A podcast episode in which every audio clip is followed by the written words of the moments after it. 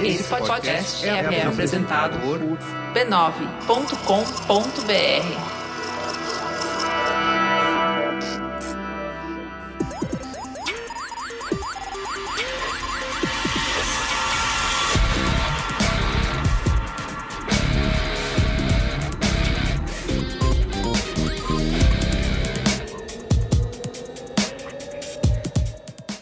sou o Carlos Merigo, esse é o Braincast número 382. Estou aqui hoje com Bia Fioroto, Olá, Braincasters! Olga Mendonça, Fala Brasil. Luiz Assuda Opa, e aí, turminha? e Marco Melo. Salve, salve, rapaziada. Bom, queridos ouvintes, queridas ouvintas, estamos reunidos aqui para falar sobre o lugar da política na arte, né? A gente está aproveitando aí a carona de Borá 2 e aqui a convite do Amazon Prime Video, a gente vai discutir se dá para colocar política na nossa arte, no nosso entretenimento, na nossa cultura pop. Porque a gente ouve muito falar, né? Ah, agora tudo é política. Against the Machine era legal antes de meter política no meio. Star Wars era legal antes de ter é, personagens gays, né? Não é verdade? É isso aí, o Pink Floyd era muito mais legal quando não era politizado. Ex- exato. Então, Estragaram a minha infância. pessoas que vão nos shows e aí saem quando o artista bota lá na, na tela, né? Ele não, rasgam os ingressos e saem vaiando. Nunca mais volto no show do Roger Waters, né? Foi aqui do lado de casa esse vexame. Então, exatamente. Falou. Cara, você, sei lá, onde você nunca ouviu uma música pra poder tá falando? Eu era fã. Você já ouviu músicas em geral? Exatamente. Então, esse é o nosso papo de hoje aqui, tá? A gente vai discutir é, até que ponto o entretenimento e a arte pode se misturar com política, né? Se dá pra se posicionar politicamente sem parecer panfletário, se é que ser panfletário é um problema, se dá pra fazer arte a política, enfim, essa é a nossa conversa de hoje aqui no Braincast, tá? Tá bom. Mas antes. Tô bem. Antes. Quero, como sempre, aqui dizer que a Rede B9 de podcasts vai de vento em popa, né? Toda semana com novos programas no ar sobre jornalismo, cinema, literatura, ciência, esporte, tecnologia. Enfim, um monte de assunto para você ouvir enquanto você relaxa, faz faxina, ou tá se concentrando em algum tipo de trabalho, ou tá se locomovendo, né? Pegando metrô, ônibus, dirigindo, né? A gente tem Isso. muito conteúdo em áudio para te acompanhar, para você carregar no seu bolso por aí. Tá? Então, se você Nos é seus ouvidos, no seu coração, que é onde mais importa. Então, se você é apaixonado por podcasts como a gente, acesse podcasts.b9.com.br ou procure por B9 aí no seu aplicativo favorito, tá? E descubra os shows da casa, como o Mupoca, né, Luiz e Assuda? Ah, o Mupoca. Teve Mupoca novo sendo publicado. Mupoca numa constância invejável, não é mesmo, minha gente? Por favor. Ué, Mupoca- cumpra seu contrato multimilionário, hein? Multimilionário, multimilionário. Mupoca na sua, como, como eu costumo dizer, né? Mupoca não queima um anunciante por programa, queima um segmento inteiro, né? A gente tá nessa jornada de falar mal das Big Techs, né? E vamos, continuamos, assim. E provavelmente vai ser nosso exercício até o final do ano. Muito bem. Então você pode acessar mupoca.b9.com.br e ouva, tá bom? E também mais um último recadinho aqui, antes da gente ir para o que interessa, para os finalmente. É mandar ali o nosso abraço para os guerreirinhos e guerreirinhas da Brinquesteria Gourmet, né? O nosso grupo oficial de apoiadores do Brincast.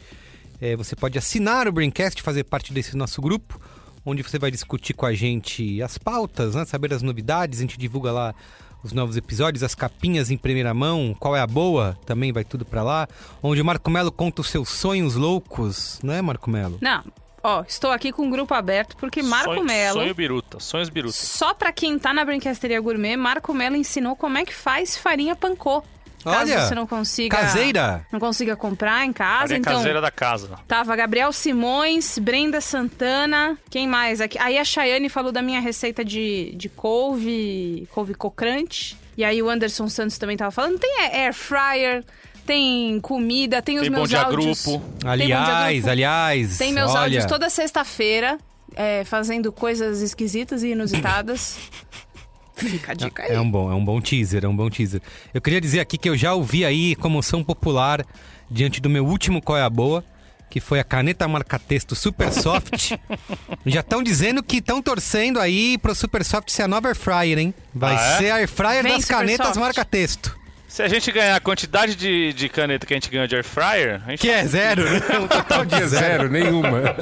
Um total de zero, É. mas enfim.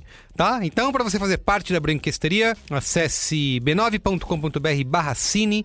E lá você vai descobrir como você faz para participar dos nossos grupos e das nossas Assine. conversas. É isso. Fica lá com a gente que a gente é, é legal. Muito bem.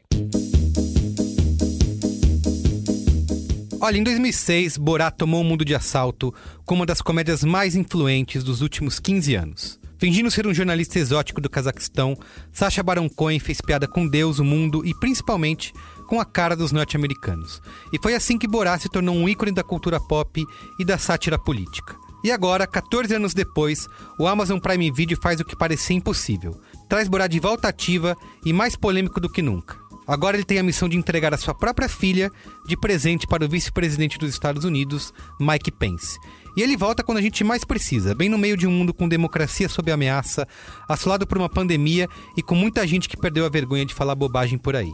Borá 2, ou Borá Fita de Cinema Seguinte, é exclusivo do Amazon Prime Video, que custa só R$ 9,90 por mês ou R$ 89,90 no pagamento anual, e você tem aí 25% de desconto para fazer a sua assinatura. E assinando o Prime Video, além dos filmes e séries, você tem acesso ilimitado ao Prime Music, aos jogos do Twitch Prime e frete grátis e entrega expressa em milhares de produtos elegíveis do Amazon Prime, tá? Amazon Prime Video, os maiores sucessos você só vê aqui.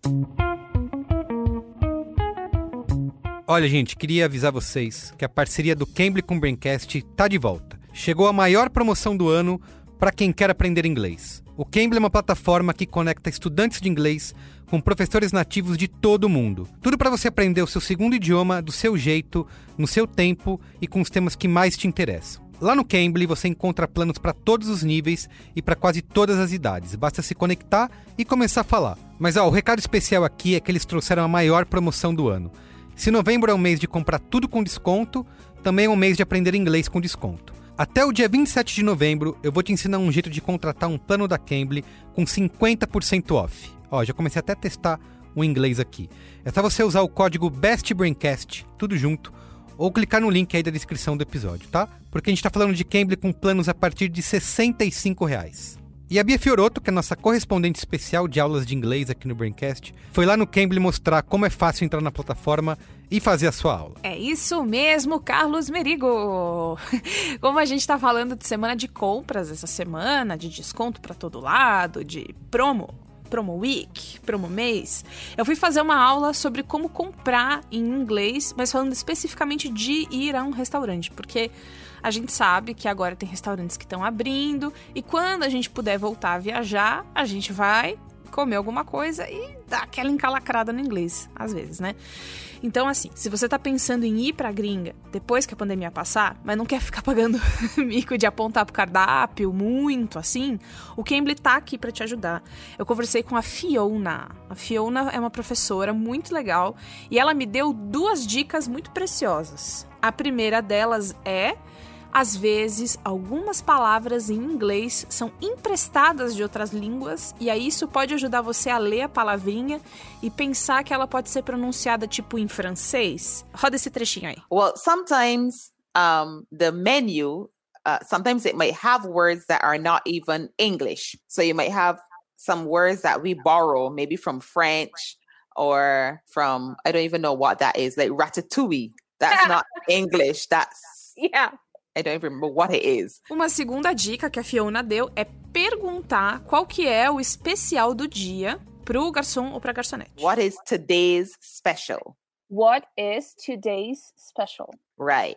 So Okay. then that puts the burden on the waiter or waitress to tell you what the special is. Oh, that's And- great. and that gives you maybe they might show you on the menu okay so today's special is pan fried um, mahi mahi with um, Okay. dal sashi sauce or something like that Sacou, né? E aí o que acontece é que o garçom ou a garçonete ficam com a tarefa de te contar o nome do prato e aí você não tem que ficar apontando, né? E aí você pode perguntar pra eles se eles acham o prato gostoso, do que, que o prato é feito e tudo isso. E Bia, quem quer aprender inglês com Cambly faz como? Merigo, a pessoa faz assim: entra no Cambly e aplica o cupom BestBraincast. É muito sonoro esse cupom.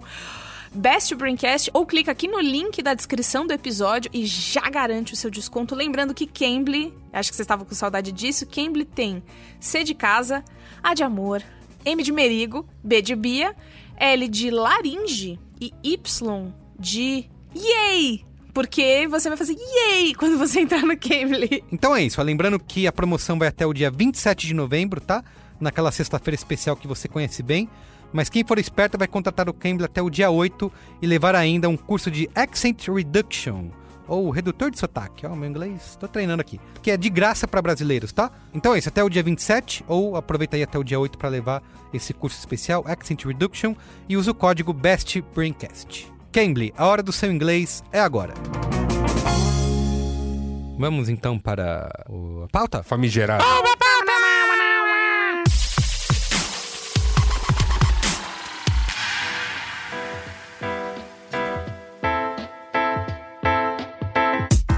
Agora metem política em tudo. Essa é uma frase bem comum quando alguém descobre que a arte e o entretenimento também são politizados. E isso vale por fã de Star Wars, que nunca nem sacou qual é o significado da luta da Aliança Rebelde contra o Império. I am your father. Vale também pra quem foi naquele show do Roger Waters aqui no Brasil e vaiou quando viu a mensagem Ele Não ser exibida no palco. Eu paguei 800 reais no ingresso. também. Pra um show de Não, rock. você tá certo. Não vim aqui pra partido. Ao contrário, eu vim aqui pra me distrair. Ou pra quem jogou o último Last of Us e pregou boicote, porque agora o seu game preferido foi dominado por personagens femininas. Cara, é tanta lacração, mas tanta lacração, que vai ser realmente muito difícil superar isso. Isso não é novo e nem exclusivo desses exemplos que eu citei. Cada canto da cultura popular já se deparou com a resistência de fãs que pedem aos criadores e estúdios para manter sua diversão livre de comentários políticos ou de agenda. Deixa a política fora da música, deixa a política fora dos meus quadrinhos, deixa a política fora dos videogames. E por aí vai. Só que são pedidos impossíveis de serem atendidos porque eles ignoram que a arte, não importa qual a finalidade pretendida, provavelmente reflete a visão de mundo do seu criador ou de seus criadores. Até a história dos três porquinhos tem agenda. Quem tem medo do lobo mal, lobo mal, lobo mal. Quem tem medo do lobo mal? Só que, óbvio, é muito menos provável que você perceba essa política no entretenimento que consome quando essa política se alinha com a sua. E no Braincast de hoje a gente aproveita a estreia de Borá, fita de cinema seguinte, que é exclusivo do Amazon Prime Video, para discutir se dá para separar a política da arte. A arte de massa pode ter lado? Porque muitos fãs jamais percebem o que estão consumindo. Qual a diferença entre ser politizado e ser panfletário? Queria começar aqui a nossa conversa de hoje, né, que foi inspirada aí pelo novo filme do Borá, né? Borá, a fita de cinema seguinte, que é o Borá 2, popular Borá 2. É. Popularmente conhecido como Borá 2. Inclusive, queria, né, então, aproveitando, perguntar pra vocês que já assistiram Borá, quero saber a opinião de vocês, porque na minha própria opinião, aliás, a gente gravou cinemático, né? Quem Isso. perdeu, Sim. procura no feed aí, cinemático.b9.com.br. Desse play. onde a gente discute lá todo o filme. É, e uma coisa que eu até O, falei o que problema, eu o problema desse cinemático é que tem cinéfilos. É, tem cinéfilos. Então, Uma coisa que eu falei lá que eu gosto mais do 2 do que o primeiro, porque eu acho mais consistente, assim, né? No que ele tenta fazer, no, no- tem um arco de história muito mais bem definido. E eu acho que nesse 2, ele tem até o, o alvo, né? O, o que ele tá tentando dizer, as críticas e as sátiras também estão mais bem definidas. Que pra mim o primeiro era mais um humor meio juvenil, assim, sabe? Era muita piada de pinto, de gente pelada, de peido, de escatologia e. Ah, tá bom, legal, mas. 16 anos, né? E agora eu acho que tá. é, talvez não sei se encaixa muito essa. Mas tá mais adulto, né? É, esse humor que, tá, que é exibido no 2, assim. Eu acho que ele tá mais mas afiado. o primeiro, o primeiro refletiu um pouquinho também o espírito do tempo ali, de que era o Jackass tava em alta, Uhum. o Pânico tava em alta, essa coisa da escatologia e da pegadinha e do, dessa coisa de deixar a outra pessoa incomodada e, e desconfortável, tava muito em voga. E, e foi o que eu falei ontem, eu acho o primeiro filme muito mais engraçado e esse segundo filme muito mais amarrado e com. com, com com um objetivo final mesmo. Eles tinham que chegar, a história tinha que chegar num final e eles fizeram de um jeito que, o- que o final, que, que o filme inteiro conversasse, não fosse um monte de sketch jogada no meio, assim, ah, vamos fazer esse, esse passar vergonha, vamos fazer aquele passar vergonha. Não, esse aí eles foram fazendo o pessoal passando vergonha pra contar uma E história. o primeiro é, É. mais assim, né? Ele é mais todas as sketches do Ali G juntas, né, do, do Borá no Ali G. Você não é tão fã, certo? Ah, meu, eu sinto informar que eu compreendo a importância da narrativa do filme e que eu não acho que ele é inválido só porque eu acho isso, mas não é o meu tipo de humor. A gente tava conversando sobre esse filme antes dele estrear. Ah, mas vocês lembram quando vocês viram Borá a primeira vez? Vocês gostaram, vocês não gostaram? E eu lembro de ter achado isso que o, que o Merigo falou. Xixi Cocô Melé Capum. E ser uma coisa que tem um quê político ali, mas que eu falava. Eu, eu sempre pensei, tipo, não, não, eu não consigo dar a volta nesse tipo de humor, eu não consigo É, chegar lá. O que eu lembro bem é que foi um grande estrondo na época, Foi, digamos, né? caramba. Porque teve um grande impacto, muita Teve gente. essa coisa de. Teve essa coisa deles mexerem, né, com as pessoas, né? Com Eis todo o mundo que eles se. Pro... É, de mexer exato. com pessoas inteligentes? É isso? Não, mexeram, não, mexeram com as pessoas, assim, é, é, importantes, né? Mexeram com pessoas, com figuras. É, mexeram com- Fizeram todo aquele sequestro da Pamela Anderson. Então, acho que te- teve, Nossa, é mesmo. teve todo um, teve todo um instante, né? Como se chamava na época, né, Merigo? Um Sim, PR estante. instante, assim. Isso, pior instante, em- é verdade. Em cima desse filme. Então, eu, Eu, acho lembro que ele- de a, a repercussão dele, assim, né? O impacto que ele causou por conta disso que o Yasuda tá falando. É, e tem um quê de novidade ali também, né? É, e eu lembro de ter ido no cinema, o cinema tava lotado, sabe? Tinha fila na porta, porque tinha. Tava rolando uma grande repercussão desde que o filme tinha estreado lá fora. O filme foi banido no Cazaquistão, né? O Sacha Baron Cohen nunca ia mais poder É. botar o pé lá, e agora o Cazaquistão abraçou a, a piada e tá usando Very Nice como assinatura oficial do país. Very nice! Isso. que é o que eles deveriam ter feito desde o começo, mas tudo Lá bem. atrás, é. Demoraram Mas eu acho que o 14 prim- anos pra Mas eu acho que é isso. O primeiro, o primeiro filme, ele tem uma... Ele é caótico. E aí, eu concordo com a crítica que a, que a Bia coloca, que você coloca, que eu também acho. Não que eu não tenha achado engraçado na época, porque eu era jovem, né? O jovem acha... o jovem, O é. jovem, quando, quando tá imerso Pinto. na cultura jovem, né? Então, aí beleza. Jovem Agora- homem, principalmente. Isso, falou- jovem, falou- homem, heterossexual, branco, cis, aquela coisa toda. Mas, uma coisa, não digo nem que eu tava aguardando, né, isso de no Borá 2, mas eu já vim, já tinha visto, por exemplo, em O Ditador. Eu acho que as piadas dele, Sacha Baron Cohen, melhoraram muito. Assim, ele Uhum. está, um- ele está um humorista mais maduro, né? Então, É. isso contribui bastante. Eu achei que deu pra contornar um pouco mais. É, essa, essa, essa mureta tá mais baixa. A, a mureta que eu tenho que pular, ela tá mais baixa pra É. eu chegar. Então, vários- teve vários, vários momentos que eu fiquei, ah, pô, não, mas legal, entendeu? E, mas a maior parte do filme era ainda eu falando, é, não adianta. E assim, a culpa não é de ninguém. Vontade de ligar pro Sasha e falar, Sasha, não é com você, é comigo. tá? Você é um ótimo humorista, continue assim.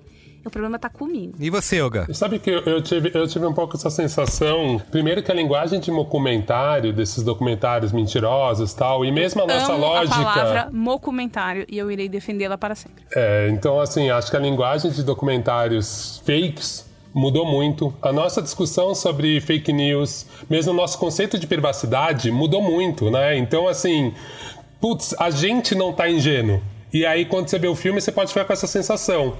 Por outro lado, também pra mim foi um alívio, Merigo, ver alguma linha narrativa, né? Então, pra mim foi bem menos sofrido ver esse Borat né? Porque tem alguma lógica tal, mas em alguns momentos eu acho que me parece um pouco ingênuo mesmo.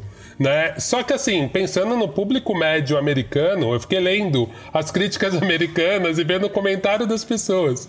Cara, você saca que tipo a galera pirou, assim, né? Quem, quem não é o alvo da piada, pirou. Porque realmente Cara, é muito forte aquela cena. Não, não sei se a gente já pode dar spoiler. Tipo, eu tô no modo cinemático, Pode. não quero Quem- dar quem não spoiler pode no dar começo. spoiler é no cinemático. É, mas Aqui é assim, a spoiler cena free. do, do, do Giuliani. Ah, né, essa nem tem como. Essa já, já tá nas redes Essa virou sociais. notícia. é. Justamente. Então, assim, essa cena em, espe- em específico, eu acho que mesmo hoje em dia é muito forte. Né? Sim. Quando a gente pensa no Brasil, mesmo assim, a gente teve né, um, um candidato à prefeitura que ganhou, a prefeitura do governo, né? Que ganhou, que foi pego num vídeo, né? Com várias mulheres, eu tô falando do Dória. E assim, cara, quando, quando rolou aquilo, a gente ficou discutindo até hoje se é fake ou não é. Então, Sim. assim, quando você vê essa sensação, você fala, cara, que louco. Minha mente ficou muito nisso, falando, cara, puta, o Juliano podia falar que era fake. Porque a gente tá tão na pós-verdade que se você falar que é, dane-se, você pode ter a digital da pessoa, porque a pessoa acredita no que ela quiser. Então eu fiquei assim meio, cara, que louco ter esse filme agora, discutindo sobre privacidade, discutindo sobre os limites do humor. E ao mesmo tempo a gente já tá tantos passos na frente. Só que aí quando a gente olha para os Estados Unidos e vê a repercussão dessa cena lá, você fala, olha que louco, cara, que, que interessante. A gente acha que tá num futuro, numa situação, mas a gente vê que não. São vários tempos e vários níveis de compreensão, né, das pessoas. Então acho que de certa forma, assim, é isso que eu tô falando, gente. Meu exercício do Borat foi quase além do filme, sabe? É ficar me ligando muito mais nas provocações, no jeito que ele desenvolvia alguns temas, né? Como aquelas situações machistas, principalmente no filme, hoje em dia são assim extremamente caricatas. E eu, e a- eu não sei como que é no centro dos Estados Unidos, mas pelo menos assim, eu acho que até pra gente é tão caricata que não chega a ofender.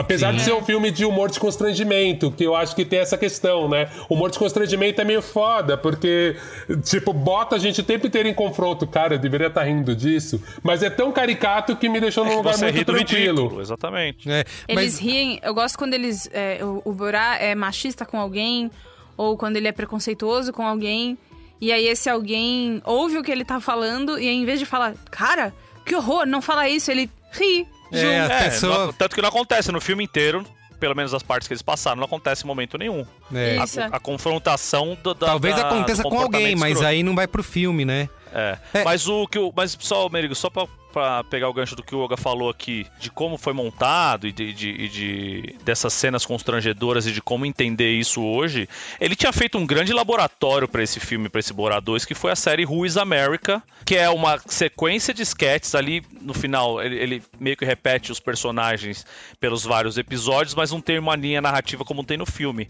Mas ali ele já, já tava fazendo isso, aproveitando esse momento dos Estados Unidos, esse momento do Trump, e escancarando o quão ridículo é tudo que eles estão passando por lá. Então ele tem um cara que é ex-Mossad que quer ensinar a criança a usar arma. Ele tem um personagem que é, é, ligado em todas as, as teorias de conspiração do mundo e ele vai entrevistar pessoas do governo, alto escalão e tal, e levando todas as teorias de conspiração. Tem o cara que quer construir a maior mesquita do mundo numa cidade no cu dos Estados Unidos e aí chama todo mundo pra fazer uma reunião e mostra isso e a galera começa a ficar, sabe, se acha vai, alguém vai sacar uma arma, vai dar um tiro nesse cara, saca? Então, é, eu acho que ele fez um, um ótimo laboratório fazendo esse, essa, essa série. E chegou no Borat afiadíssimo pra fazer isso, sabe? Já sabendo quais são os alvos, onde eu vou atacar, como eu vou atacar. Tanto que eu li na IndieWire uma matéria bem boa sobre todas essas sketches que ele fez e, e o que é verdade, o que não é, tentar investigar ali. E de como são gravadas em várias partes dos Estados Unidos. E você não percebe, parece que é tudo meio que no mesmo centro, Uhum. que eles estão numa mesma cidade. Então tem cenas gravadas na Flórida, cena gravada no meio do, do Wisconsin. E, e- e aí eles amarram de um jeito que parece que eles estão numa mesma comunidade. Que a lojinha de fax é no mesmo lugar que a reunião das feministas republicanas, que é no mesmo lugar da clínica de aborto. Então é, eu acho que foi, foi muito bem amarrado e muito bem. O filme é muito bem feito, eu achei. Melhor do que o primeiro. Sim.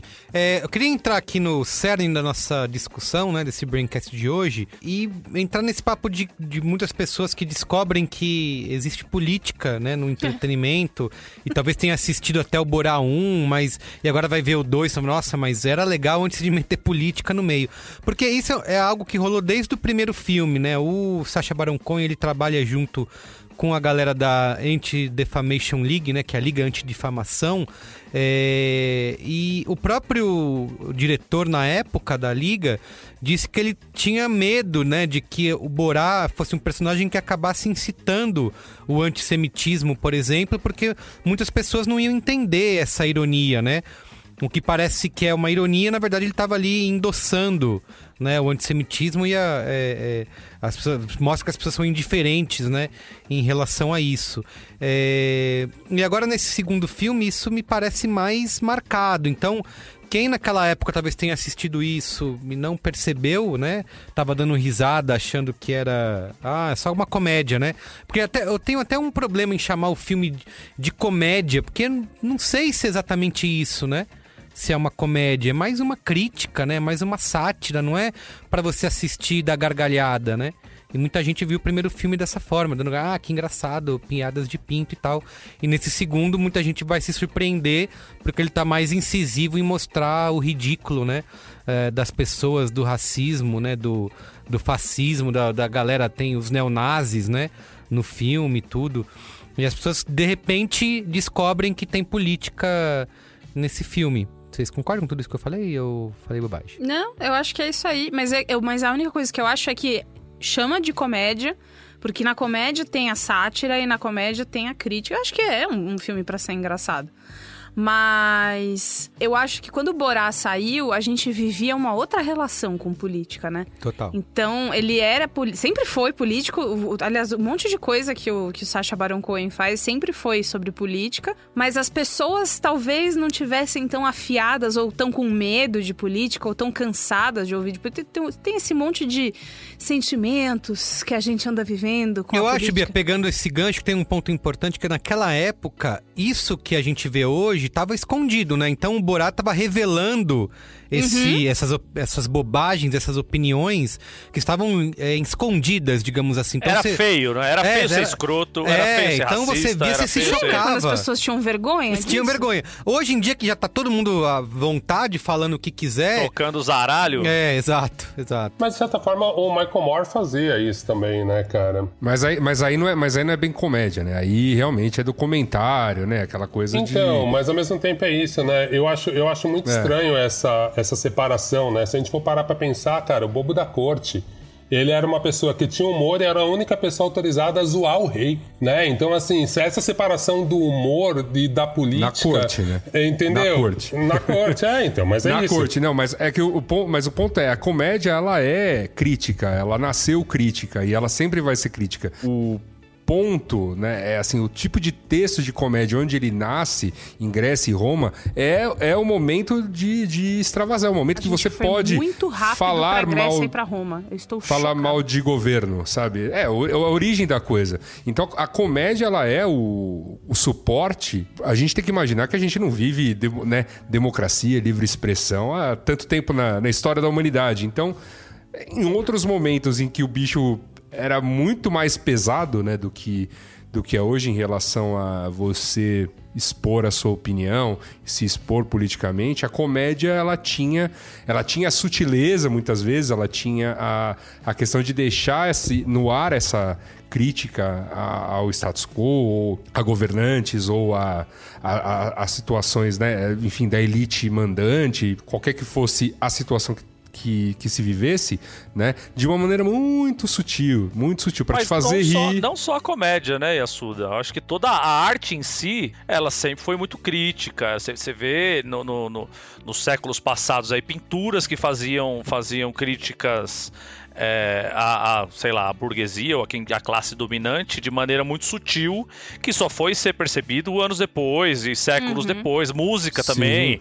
A música tem um grande histórico de, de combate à, à- à opressão e a quem, quem quer que esteja no governo, sabe? Eu acho que é, é- é um poder que a arte tem em si, assim. Eu Uhum. acho que a arte já é política. A partir do momento que ela sai, ela é política. Sim. Ela pode ser a favor, ela pode ser contra, mas ela você tá, você tá fazendo um, um- Como é que fala? Não queria falar a palavra em inglês. Você não queria tá falar fazendo- statement. É, isso? exatamente. Você tá, Você tá fazendo- afirmando. Então, mas se, se a gente ficar só nessa afirmação, a gente pode cair nos umas pegadinhas. Por exemplo, ah, sei lá, uma arte patrocinada pelos Médici, por exemplo, é, é- pode ser considerada então arte, porque não tem crítica exatamente. Aquilo é uma grande exaltação a, enfim, as pessoas que os patrocinavam, a Deus, Ah, é o, a é o. Carioca fazendo aquela palhaçada com o Bolsonaro Então, lá no, no, no Planalto. Mas, mas é que tá. E, e só que se você vai pegar todo, tudo que foi criado por, vamos dizer assim, por grana, por. Olha, eu preciso desse dinheiro, né? É, é mega considerado arte. E é, e é de fato arte. É bonito, é, foi um resgate, né? Do, do classicismo, aquela coisa toda que a gente conhece, enfim, ou que, que quem aprende um pouquinho de história da arte conhece bem. É, e, e é arte, e, e tá tudo bem. Eu acho que, agora, quando a gente entra na série da comédia mesmo, então, Pra restringir um pouquinho, a comédia, ela é, em geral, ela é o, esse riso do, do, do oprimido mesmo. E, e aqui não tô. Tipo, tem o Brecht que, que falava disso de uma maneira mais. com, com, esse, com esses termos, né? Pra ficar num, num cara mais recente, mas se você vai mais longe, você, você vai enxergando esses aspectos, né? O, o, um personagem como Chaves, por exemplo, que é o cara mais fudido da vila, ser o cara mais esperto e que enrola todo mundo, não é, o- não- tipo, não foi o Chespirito que inventou. né? É, é um personagem que existe desde, desde que o mundo é mundo. E, e, e ele, e ele é um personagem de comédia justamente porque é, é- é na comédia que você encontrava esse, esse aval pra poder para poder ter o cara esperto. Porque na vida real, o cara esperto, é a- sabe, a polícia era implacável, o governo era implacável. Quando você tentava ser esperto, tentava enganar alguém, você morria, aquela coisa toda. Então, na Eu acho que comédia, isso se extravasava. É um ponto importante, né, que desse papo de ah, agora é tudo político, né? É que na verdade, é, quando alguém fala isso, é que ela nunca percebeu, né, que as coisas eram políticas, né? Porque. Eu tenho um exemplo disso aí. Diga. Quando eu era criança, eu gostava muito de saltimbancos. Era uma coisa que eu ouvia muito. Muito bem. Tudo é um, bem. É um ótimo exemplo. Beleza. Ótimo uma exemplo. coisa que meus pais pa- punham pra mim, minha avó, e aí, au, au, au, Os e ó. bichinhos, as músicas. O bicinho, né? A Isso, banda é. dos bicinhos tocando. Uhum. E aí, um dia, eu tava. Eu tava ouvindo com a minha sobrinha, ela era bem pitoquinha. Agora ela tem oito anos, hoje eu tô uns dois. Saudade dela com dois anos, ela era muito fofinha. E, tá e aí eu a sua- comecei que a. a sua sobrinha não é mais fofinha aos 8 anos? Ela não é. Não é que, Que ela não nos escute, tá? Ela é fofinha, mas agora, além de tudo, ela é uma menina muito legal que não é só fofinha. Ela tem personalidade. Vocês têm criança grande? O que que vocês estão falando? Enfim, aí é, eu comecei a ouvir com ela. E aí eu. Sabe quando você vai ouvindo, né? Era uma vez e era ainda. Né, né, Quando os animais eram tratados como bichos, são ainda. Aí eu fico. Peraí, pera, peraí. É, exato. E aí e- começa a passar a letra e fala: Não, pera, pera, isso é Marx. Isso aqui é Marx, isso aqui não é pra criança. Quer dizer, isso é pra criança, mas isso aqui não é apolítico. E eu comecei a dar risada porque eu falei, cara, eu passei a minha vida inteira ouvindo esse negócio e cantando e tal, e só agora, depois de crescida, depois de estudar, depois de é, ter acesso a um monte de informação, o que mais, sabe? E aí eu fui, é, eu fui pensando e eu fui lembrando, o Mundo da Lua também, ele tem uma... No primeiro episódio do Mundo da Lua, o Lucas Silva Silva, um beijo, Luciano Amaral, se vocês estiverem ouvindo isso. O, Lucas Silva Silva, ele não quer ir pra escola. Ele tá bravo que ele não quer ir pra escola e ele fica inventando umas paradas, tipo, ah, eu tô com dor de barriga. Ah, eu tô. não tô me sentindo bem, tô com febre. Ah, eu tô gripado. E aí o Antônio Fa- Fagundes com aquela cara dele, tá, mas você vai pra escola amanhã. E aí ele fala: por que, que a gente tem que ir pra escola? Aí o Antônio Fagundes fala que você tem que aprender. Pra quê? Pra você entrar numa faculdade. Pra quê? Pra você arrumar um emprego. Isso é super político. Isso tem muito a ver com o contexto que a gente tinha no Brasil no começo dos anos 90, econômico, é, acabando dando respirando com o nariz pra fora da água depois de uma ditadura. Só que a gente criança não Não percebe. Eu acho que é percebe. importante que eh, essa, isso que a Bia contou, é, esse processo de compreensão, ele faz parte de uma jornada de crescimento, né? Tudo bem você perceber isso pela primeira vez, né? Isso, é, Uhum. isso vai acontecer conforme você vai tendo outras referências e crescendo na vida e tal, é, é, é, aprendendo, né? Em termos de aprendizado, e você vai perceber isso. Mas essa política, ela faz parte, né? Da, é, é, a- porque a arte ela é uma coisa subjetiva, né? Ela não existe, é, um- não tem arte objetiva, né? Ela não é feita por robô. Então, é, não importa qual é a finalidade que você cria essa arte, ela vai refletir as visões de um criador ou dos criadores, né? Então, ela pode ser aberta, né? E completamente proposital, né? quan- Quanto muitas obras tentam ser, como a gente falou aqui, já de Star Wars e Roger Waters, a gente vai falar mais pra frente, ou pode ser um pouco mais branda, um pouco mais escondida, mais sutil, mas de qualquer maneira, ela tá lá, né? Não é. é de- Até um programa infantil pode ser político, né? Um- a gente já falou aqui bastante daquele documentário do programa do Mr. Rogers, né, Marco? Como Sim, que é o sim. primeiro nome É, dele? Want to be my neighbor. Isso, exatamente. Que ele faz. É, um dos programas do Mr. Rogers, que era, é, era. Se você assistiu o documentário, você vai entender mais ainda, né? De como ele colocava. Tem dois, né? Eu tenho o documentário e o filme do Tem Tom o filme Hanks. agora com Tom Hanks, é o filme mais recente. Tudo ali mostrava situações que estavam respondendo ao que estava acontecendo no mundo, mas falando com as crianças. Uma das cenas famosas é do, do Sr. Rogers é ele descalço colocando os pés dentro de uma piscina de um, ao lado de um amigo dele, né? Que é o policial Clemons, que é negro, né? Que tinha rolado, tava rolando nos Estados Unidos uma é, é, todo o movimento, né? De é, pelos direitos civis, Direitos né? civis. É, tem aquela cena é, assustadora, né, dos cara, do cara jogando ácido, né, enquanto tinha é, a menina negra na piscina, né? Então ele vai num programa e bota o pé dentro da piscina, descalço, junto com, com um policial negro. Cara, isso é totalmente político, entende? Talvez, obviamente que as crianças que estão assistindo não vão fazer essa conexão, elas nem sabem. Elas então... vão olhar e falar, isso é coisa de lulista. Isso, É porque. isso que isso é. e- mas isso que você levantou, Bia, faz muito sentido porque. Essa frase, né, de que tudo é político, muita gente diz que isso é marxista, né? É uma visão marxista Total. do mundo, é dizer que tudo tem. A política tá em tudo. Né? Não, então, cara, você assiste o Família Dinossauro. Bicho, Porra, aquilo verdade. ali Muito. é, é o, é, o, é o como puro comunismo, velho. É o Sr. Hatfield, que é um puta patrão filha da puta. O, o Dino da Silva Sauro, que é um puta apertador de parafuso lá, derrubador de árvore e tal, peão. E aí tem os episódios do sindicato, que o cara não dá condição de trabalho. E, mano, é maravilhoso isso pra criança de 10 anos, tá ligado? Você pode não entender aquilo na hora, mas depois quando você começa a entender e você vai, vai, vai puxando na memória, isso já tá na sua cabeça, sabe? Sim. Isso, isso é o marxismo cultural. Doutrinação! É, se você vê algo que não te incomoda, que não te incomoda, é porque aquilo tá de acordo com as suas opiniões políticas, né? Então você não vai. é, é, você pode procurar esse entretenimento que seja Não, mas, seguro. mas o e que- lance é, se é um dinossauro, um cara fantasiado de dinossauro fazendo, tudo bem meu filho assistir.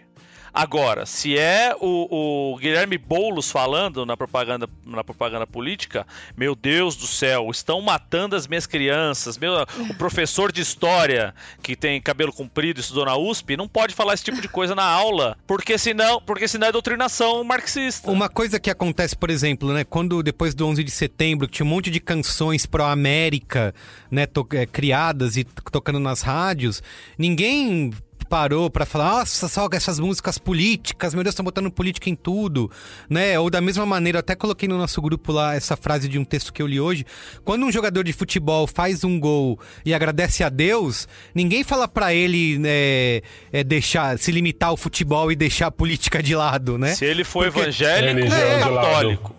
Porque as pessoas não enxergam isso como um ato político, né? Porque tá de acordo Não, com não, os é só- valores acho, dela. que, talvez, acho que talvez só rolaria se o jogador não agradecesse a Deus e agradecesse, por exemplo, a Xangô. Exatamente, Ou, isso que eu tô a- falando. ou, ou a Oxum. Aí ia dar problema. se o jogador se é fosse católico ou se crente, for- tudo Se bem. fosse Alá, pronto, já é terrorista. É, é, é, é, que aí é bem político mesmo. O que eu acho mais complicado é que eu acho que tem várias discussões que a gente falou. Primeiro que tem essa discussão que é mais profunda e daria um episódio do que que é entretenimento e o que que é arte. Tem muita gente que separa.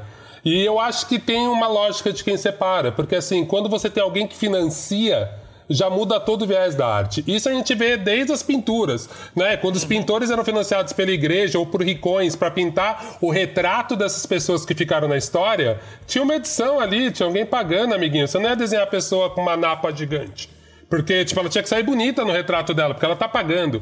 Então, até aí, você já tem política no meio, que já define o resultado final. Então, acho que tem uma questão que a gente fica achando que tudo passa por um viés, né? E eu acho que o, no filme do Borat, tentando juntar ele como exemplo, ele tá deixando muito claro, cara, eu não sou a mesma pessoa de antes, o mundo não é o mesmo de antes, e ele dá recados muito simples. Assim, uma coisa que eu adorei no filme é que é uma mulher negra que é uma das poucas que confrontam.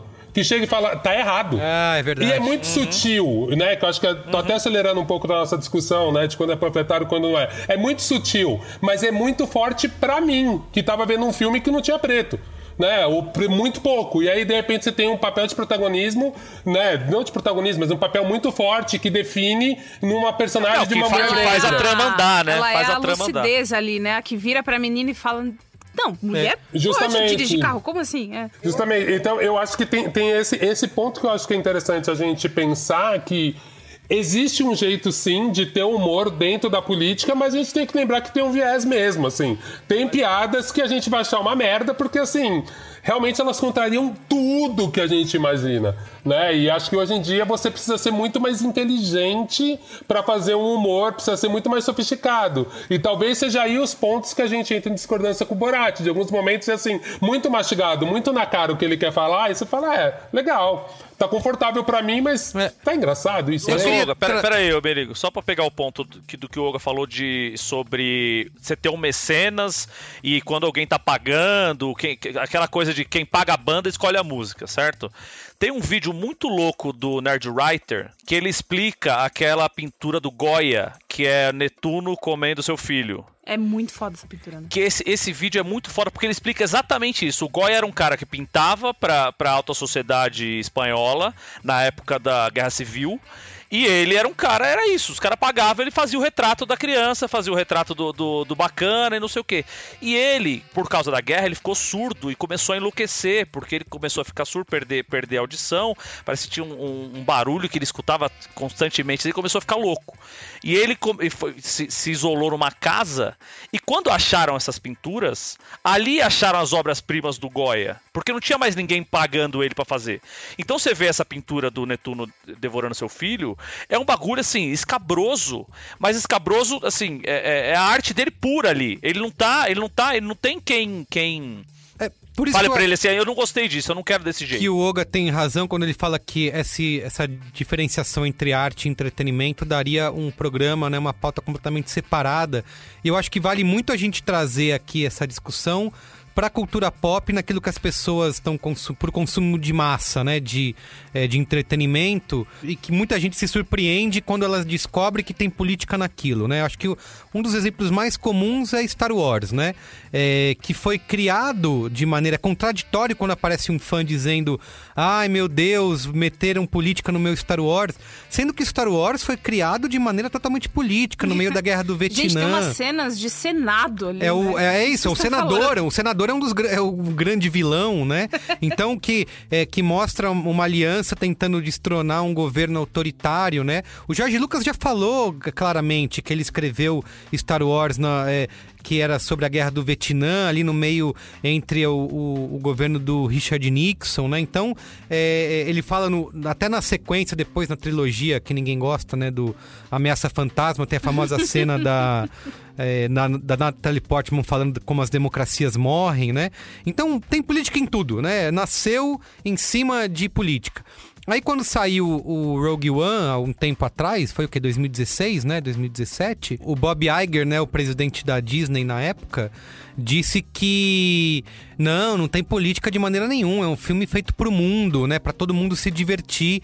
E aí quando você vai ver o filme também, né, mostra de novo a Aliança Rebelde tentando destronar um governo autoritário. Então, você quer coisa mais política que isso, né? E as pessoas, muitos fãs até hoje, não entendem. Então, aí quando colocam nos filmes mais recentes lá é, uma representatividade mínima, né, que nunca teve, né, que é o, ter um negro protagonista, né, ter um, um casal gay, as pessoas, olha, só estão metendo política, estão querendo lacrar, né? é- Mas, mas aí é o jeito que a gente tá se relacionando hoje que também atrapalha e fica uma merda. Porque é, vem, a, a- os novos filmes, é, o Despertar da Força e aí os outros, os outros Star Wars Stories, né? Que tem o Rogue One, tem o, o que a gente vai falar aqui bem rapidinho do Han Solo.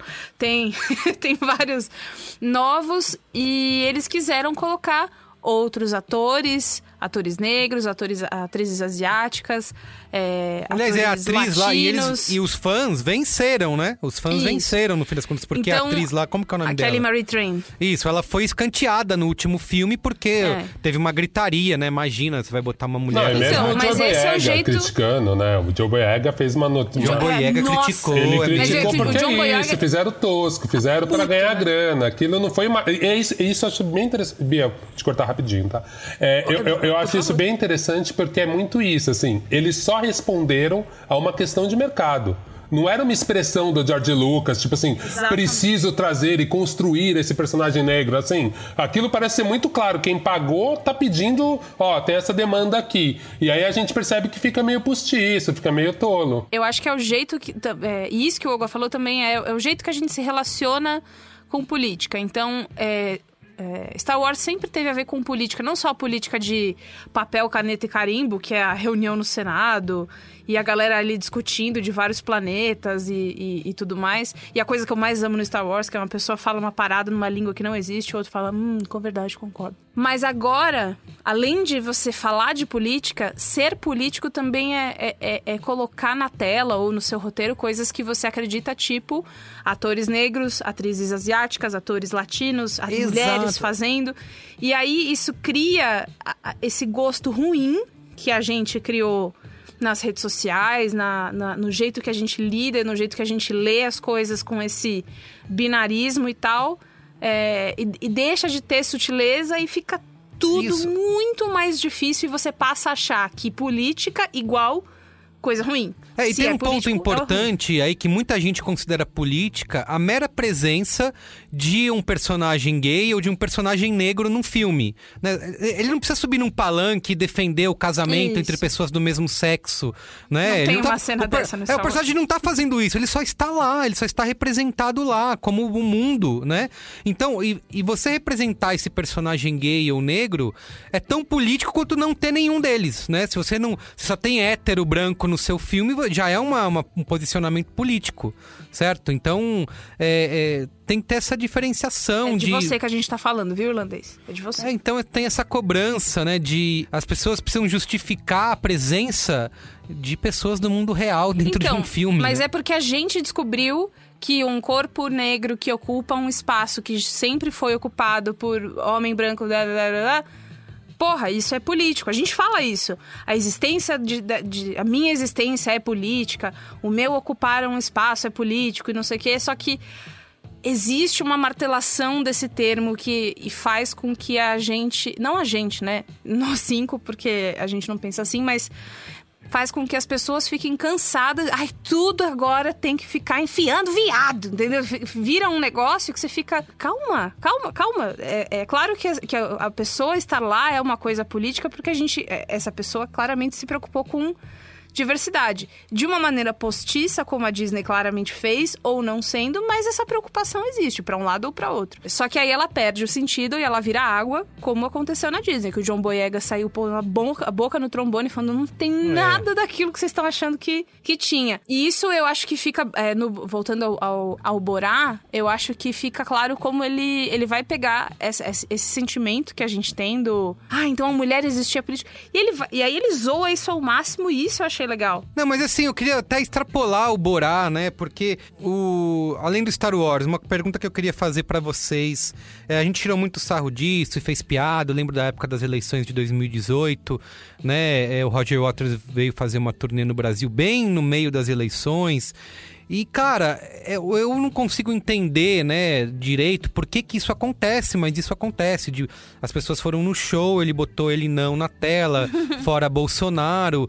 E teve muita gente que vaiou, é, saiu puto, disse que ele tava querendo os 15 minutos de fama.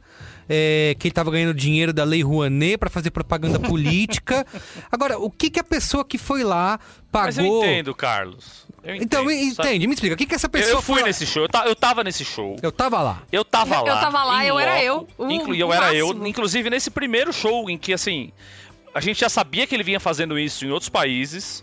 Então ele fez show no Chile antes e ele já tinha é, falado mal de política, tinha falado mal do- da ditadura chilena e tal. Então eu já fui esperando esse tipo de manifestação dele. As pessoas não se importam com o artista. Essa que é a verdade. Essa que é a grande verdade. Porque o cara, o cara escuta Another Brick in the Wall, é mais uma música. É, ele é acha sobre solo, construção civil, Ele é acha isso? o solo fera, É ele acha, porra, liguei no 89 e tá lá, Another Brick in the Wall, tem aquele helicóptero, puta som, meu. Puta som, The é. Wall, puta disco. Só que ninguém nunca foi ler a letra, até porque a gente é uma, uma massa em que uma minoria fala inglês e entende inglês, então é de se entender que as pessoas não entendem as letras das músicas. Poucas viram os clipes, porque os clipes já são, já são políticos pra caralho. Sabe? O do Another Brick the Wall é criança caindo em moedor de carne, sabe? A, a mensagem não pode ser mais, mais explícita. Só que as pessoas que estavam ali, pra começar que assim, é uma galera que tá pagando caro pra ir Tá na pista cara. VIP, né? Pagou 800 reais o ingresso. Exatamente. Então é aquilo que eu falei antes. É, quem, paga, quem paga a banda escolhe a música. Então os caras. Mas, mas esse cara, Marco, não é um privilegiadinho que deveria saber do que se trata? Ele não fez o cursinho lá no. Mas, CN, Carlos, desde CNA, quando ser privilegiado é ser inteligente, é prestar atenção na mensagem. Mas é que o, inga- o negócio do inglês, pra mim, já não serve como desculpa, porque esse cara fez o cursinho lá, teve grana Mas, pra mas pagar. eu, eu tô falando da massa, eu tô falando da grande maioria das pessoas que escutam Roger Waters, que escutam Pink Floyd. Quem tava ali até tinha a possibilidade de, de, de entender mais as letras e de prestar mais atenção. Mas é a mesma galera que fala que gostava mais de Rage Against the Machine quando não falava de política. Ah, não é possível, Sendo que a banda chama Rage Against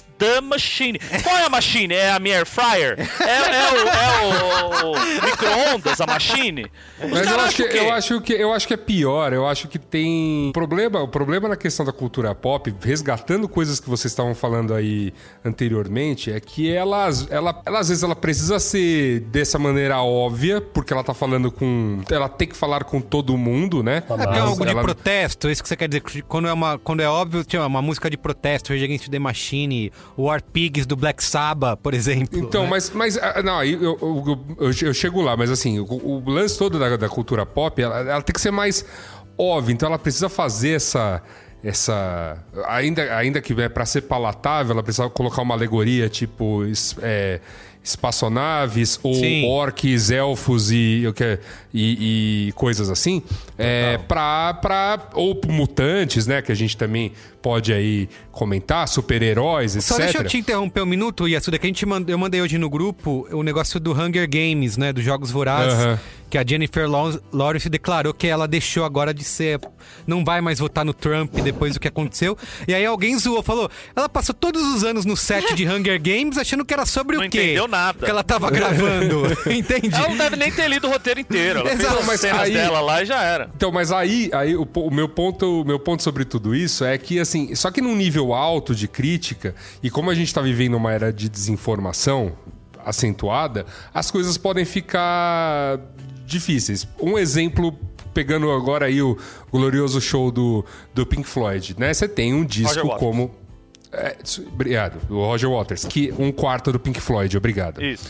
É, Eu chamo, eu sempre vou chamar o Roger Waters de Pink Floyd. Sempre. Enfim, é você tipo tem o show do- você- Ele é o Pink Floyd, né? Show dos combinar. Beatles. É mesmo? Você tem, você, tem, você tem o show do Roger Waters, em que um dos grandes discos ultra políticos e tudo mais do, da banda é, é o, o Animals lá, que fala que é, né, fala sobre o Revolução dos Bichos. Que por sua vez é um livro que fala sobre os animais dando. implantando um. Implantando o quê? O quê? Uma ditadura comunista. Ditadura. Então é, esse, então é esse tipo de. Vamos dizer assim. Cabe a um artista, e aí eu tô falando se, o- se que o Roger Waters é, é maior do que outros. Não é nada disso. Eu só tô dizendo que Mas cabe ele é ao assim. artista. Cabe ao artista, assim, colocar, colocar as coisas, né? Colocar a sua visão e, e deixar realmente uma, um, um, um pouco pra subjetividade. Olha, sabe, eu tô, eu tô falando sim de um livro que fala, que fala dessa, dessa, deste problema e desta faceta, né? Do que foram os, os regimes comunistas no mundo. É, porque Enfim. ditadura é ditadura, independente do lugar que venha, né? Sim, sim. E aí, e, a- e- e o ponto é, essa parte de desentendimento do que o artista de fato queria dizer, é, pode pegar inclusive pessoas um pouco mais cultas que sabem do que se trata, por exemplo, a Revolução dos Bichos, que ouviram o, o Animals e, e- e- sabem do que, do que as letras falam, né? E aí, quando o artista pega e ele é mais óbvio, né? E ele te pega pela mãozinha pra falar, eu não concordo com o Bozo, né? Ou no caso, e aí, voltando nos exemplos que vocês estavam dando, pra tirar um pouquinho da questão política Brasil, tá? O Star Wars da vida aí, o cara tem que, o cara tem que forçar certas coisas. Nós vamos colocar aqui um personagem negro porque estamos fazendo história. Nós vamos colocar aqui um personagem gay para. É uma forçação de barra de, de, de RP, né? Sim. Que, Sim. que, Isso que a gente, que a gente justamente elogiou aqui Borado Muitas no obras têm passado feito isso por hoje, né? fazer bem o que hoje todo mundo só tenta fazer por uma grande forçação de barra. Isso, feito, no- feito na prancheta, né? Você percebe É. quando você tá assistindo algo, eles estão lá ticando, né? Um checklist de. Ah, precisa ter. Diversidade. É, exatamente. Você vê que não tem substância nenhuma naquilo, né? É só feito pra piar, como ia Ao, ao mesmo tempo tem uma coisa que é muito interessante. Primeiro que eu lembro, eu lembro de um texto que tinha, acho que na revista General, se não me lembro, uma revista bem antiga. Era um texto que é bem polêmico, tá? Hoje em dia acho que eu até discordaria. Eu tenho- vou tentar achar. É de uma revista de arte portuguesa que eles publicaram, que falava que o problema É era o uma revista da ditadura, né? General, onde eles defendiam. né? tortura. Total. Era uma revista de cultura pop. E era interessante da Conrad, olha. Era interessante que eles, que ele nesse texto, que o cara fazia uma, uma provocação, que o Higino adora essa palavra. Eu sempre respondo pra animar o Higino. É, e aí o cara falava assim que o problema da arte era o público. E ele falava assim, cara, a gente tinha que fazer questionários para o público entrar e assistir. Por que, que esses caras batem palma no bate? A gente sabe se eles entenderam. Óbvio, era uma puta provocação, mas eu acho isso muito interessante, porque ao mesmo tempo que eu li a entrevista do Joe Boyega, e assim, realmente foi um tokenismo, usar ele ali como nada, tanto que o personagem não teve importância depois, nem Isso, isso. antes. larará. Vai do nada a lugar nenhum o personagem dele. Ao mesmo tempo, ao mesmo tempo que eu concordo, é um absurdo, como o público que interage com isso e vai fazer a interpretação do que quiser. O cara pode falar o que ele quiser. O artista naquela obra, ele pode falar o que ele quiser. As pessoas, a partir do momento que elas pegam aquilo, elas dão a interpretação que elas querem. Então, ao mesmo tempo, eu acho positivo ter a porra do bonequinho preto do Star Wars e dar pra uma criança e blá blá blá. Então, assim, eu prefiro que tenha. Até, até algum. Assim, óbvio, aí a gente vai discutir cada. Não é uma regra, tá? No mundo existe contexto. Mas nesse contexto, nesse Nossa, caso específico. Favor, gente, camiseta acho- dessa frase aí. Eu, eu acho no mundo muito... existe contexto. É, Pode eu fazer. acho, nesse caso específico, eu acho que depois que o Domoyaga falou, tal, tal, tal, tal, mas antes, cara, eu consigo usar esse personagem preto ali de uma forma positiva ainda, tá? Por que, que eu tô falando tudo isso? Porque eu entendo o que, que o Marco falou e eu vejo isso em um monte de amigos meus, assim. A música pros caras não interessa o que o artista tá falando, interessa pro lugar que ele é transportado. E o lugar que ele é transportado é quando ele era maconheiro de 15 anos e assim, foda-se o presidente! Cara, uma das coisas pra mim que é muito incrível é pensar no Gabriel Pensador. A mãe Abaixa do Gabriel o. Pensador trabalhava pro presidente. E aí esse cara, que era um cara classe média, faz um rap e fala: Hoje eu tô feliz, eu matei o presidente. Porque a mãe dele foi demitida. Entendeu? É muito louco. Não acho que o Gabriel Pensador poderia fazer isso com a mãe dele trabalhando? Não sei, talvez desse uma merda. Mas quando a mãe dele é demitida, ele chega e faz um rap falando disso. Entendeu? Eu nem, eu nem quero linkar, porque eu acho que dentro da estética do rap ele poderia falar disso, da mãe dele, dentro daquela estética ele seria até mais rebelde. Falar, caralho, o cara tá falando mal do patrão da mãe dele. Até entendo isso, mas o que eu tô querendo dizer é que é muito o como a gente interpreta, né? E, e isso que é meio foda pra gente entender até dentro da lógica do humor, né? Pensando que o humor é meio parecido com o terror, ele faz a gente rir na surpresa, né? Então a gente, a gente só dá risada de uma piada porque é, é um cenário que você não espera e aí vem uma ação inesperada. Eu fico pensando muito nisso, né? Hoje em dia, a gente com tanto tutorial e as coisas tão mastigadas, a gente tá perdendo um pouco essa subjetividade, né, Suda? A gente tá querendo reagir com uma coisa que a gente já sabe. E aí é tanta confirmação no produto que a gente consome, seja redes sociais, seja essas bolhas que a gente faz, né? É sempre tanta gente falando que a gente concorda, que a gente fica meio nesse lugar meio esquisito. Por outro lado, aí eu vou jogar minha, minha, minha provocação e vou parar. Por outro lado, tá me incomodando muito também ver essa discussão de tipo assim, agora a gente tá contra a lacração. E aí você fala, É. porra, velho, puta que pariu, sabe? Tipo assim, vamos lembrar que, assim, a gente tá concordando que esse é um momento do mundo, e principalmente do Brasil, que, assim, tem alguns pactos que são civilizatórios. Não é lacração. Tem coisas que, assim, a gente tem que concordar. Não é legal mais zoar preto. Não é mais legal É. zoar gente gorda. Não é mais... Assim, vamos partir daqui pra cima. Como que a gente faz agora pra gente conseguir? Porque, assim, me incomoda a gente falando, ai, mas é muita lacração. Aí você fala assim, sério, você tá comprando um discurso de gente que não é civilizada. Pelo amor de Deus. Você pode ter... Assim, existem várias palavras pra você criticar uma obra que você acha que tem tokenismo ali, que você acha que é oportunista, que você acha um monte de coisa. Agora, quando você pega essa palavra e fala, parece que você invalida a luta de uma galera, assim. Porque você volta pro seu lugar de tipo assim, tá bom, vou voltar pro meu lugarzinho branco aqui, confortável, quentinho, ou de homem, enfim, de qual, qual grupo opressor você representar. Então, vou voltar pro meu lugar quentinho aqui e voltar a ouvir tudo aquilo e ignorar a letra do, do artista e vou voltar aqui só interpretando aquele momento de vida que eu vivi, que era tão bom, que não tinha esses pretos problematizando tudo na minha vida, sabe? Eu acho. Mas, boring, Olga, assim, mas aí, mas aí a gente volta lá no que o Yasuda falou de como a arte, a, a arte, a comédia era usada para fazer essa crítica a quem estava nas posições de poder e tudo mais, e de como isso foi subvertido e a comédia virou um lance do opressor sacaneando o oprimido. Então era sempre isso, é a, é a piada racista, é a piada machista, é a piada de loira, é o blackface lá no os, os personagens de Jim Crow lá nos Estados Unidos, que os caras faziam blackface pra tirar é, é, a comunidade negra e tal, e de como isso é, eles viraram esse jogo pra, pra, pra o humor ser de cima pra baixo. Tanto que tem aquele documentário maravilhoso, O Riso dos Outros, que é, que é meio que falando sobre isso. E como você reverter isso agride muito essa galera. Sim, mas, mas aqui eu também aqui eu também tô achando que a gente também tem que olhar isso no contexto do mundo que a gente viveu aí nos últimos 10 ou 15 anos, Uhum. Pri- né?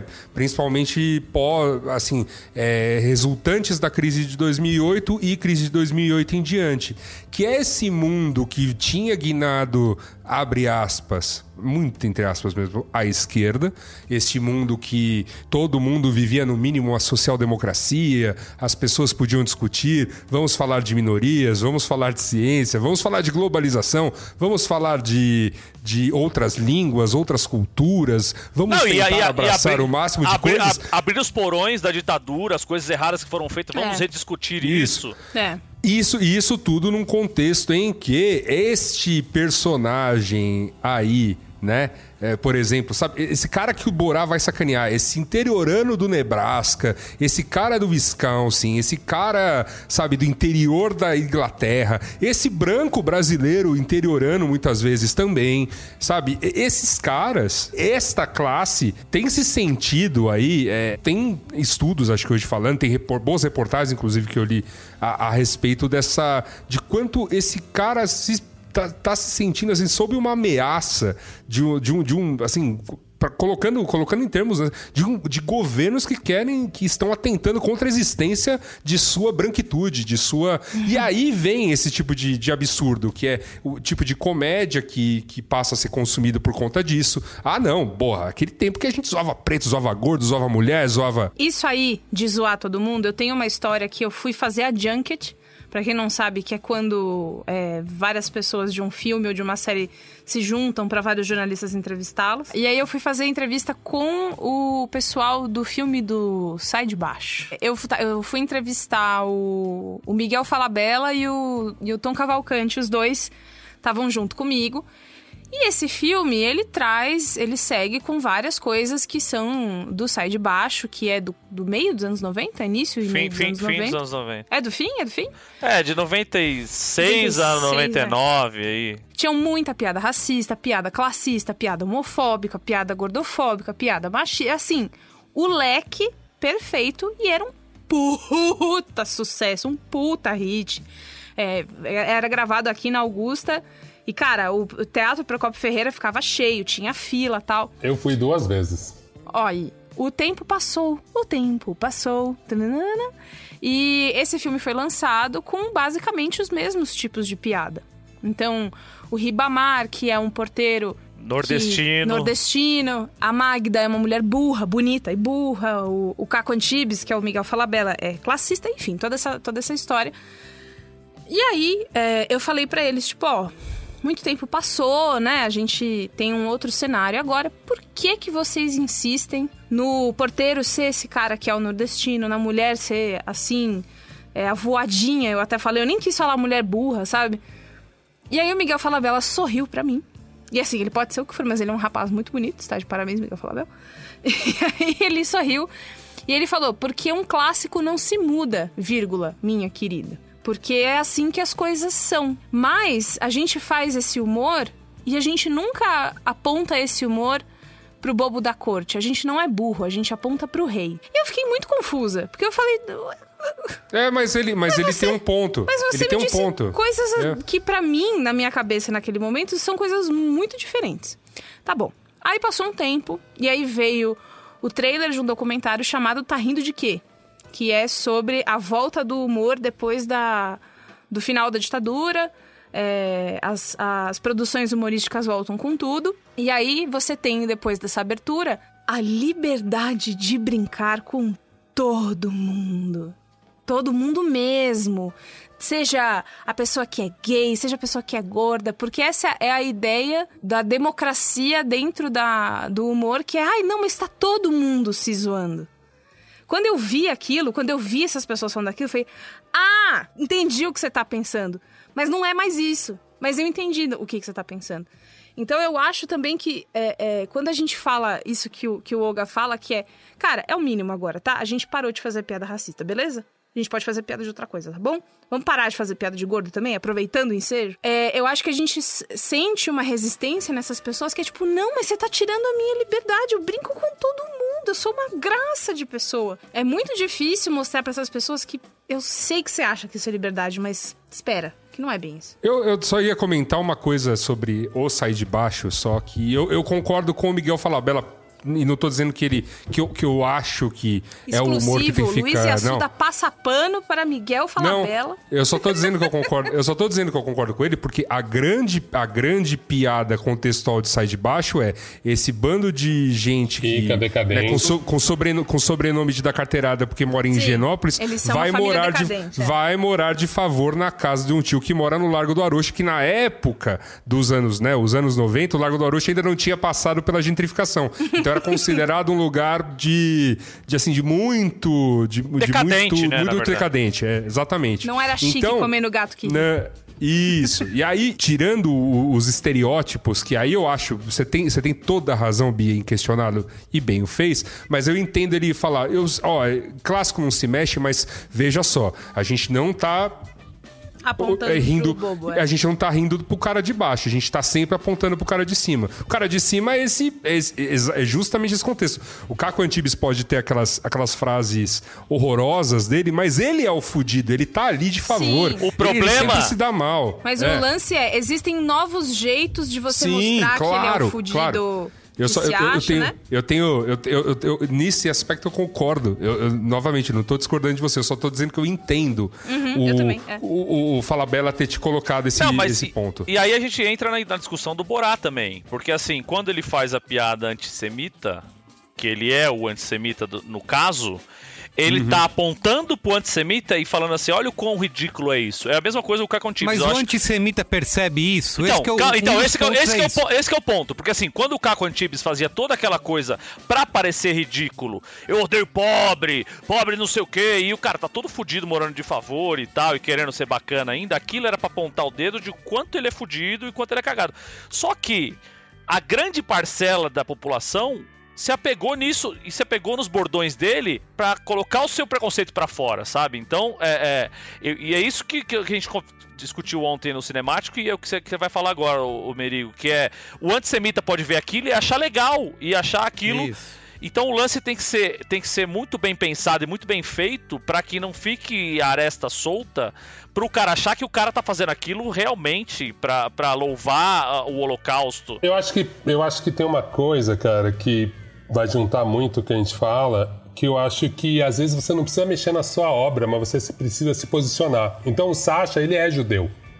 E ele deixa isso claro, que ele é judeu. Então só esse posicionamento dele é muito importante. O Miguel Falabella, por exemplo, ele escreveu Sexo e as Negras. Ele não é mulher preta. Então, assim, era muito difícil entender Tipo, ver aquilo, que não era uma obra crítica exatamente tal, e você falar assim, puta, velho, desculpa, eu sei que tem um monte de atores negros que toparam participar por uma questão de trabalho ou não, enfim. Mas assim, cara, puta, você não é mulher preta, tá, tá, tá, tá tosco isso demais, assim. Tem muita coisa que produziu naquela obra que, tipo, meu, é ofensivo, é mal colocado. Então eu acho que a gente precisa entender isso, né? Eu concordo com a Suda, assim, naquele contexto, né, de 96 a 2002, que foi esse, esse período do, do, do Sai de Baixo, Eu também, eu fui assistir duas vezes. E assim, ria das piadas e entendia e achava engraçado.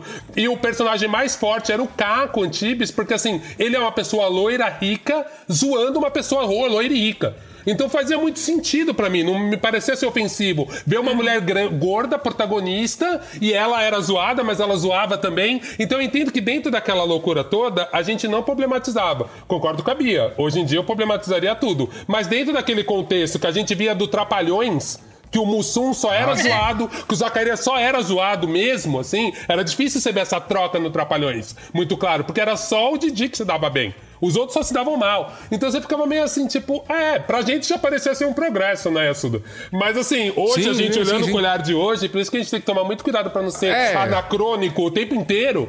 Tipo assim, Claro. realmente, tipo assim, puta que pariu, assim. Então, hoje em dia você fala, cara, legal, Cacô, você tem todo o direito de falar, isso é um clássico, eu não vou mudar muito a minha fórmula.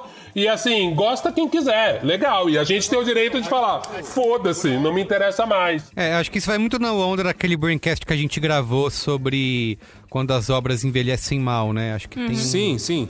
Mas eu acho que, ao mesmo tempo, eu tenho que. eh, eh, Vamos dizer assim, a, a obra ela tem seu poder de crônica, né? É, Assim, a obra pode ser uma merda, a obra pode ser ruim, mas alguma coisa ela conta sobre o tempo em que ela foi escrita. Então, eh, eu acho que esse, esse mínimo né, de respeito a qualquer obra que seja, e assim, quando a gente olhar 20 anos é, à frente para o que é produzido em 2020 v- a gente vai ter a gente vai ter que fazer esse, esse tipo de avaliação também. Obviamente tem muita coisa ruim. Deus do céu como tem coisa ruim é, assim pri- principalmente no quesito música popular desculpa não é o que eu gosto mas mas conta um momento que a gente estava vivendo, por que, que esse tipo de letra, ou no caso de séries, por que, que esse tipo de coisa estava pegando.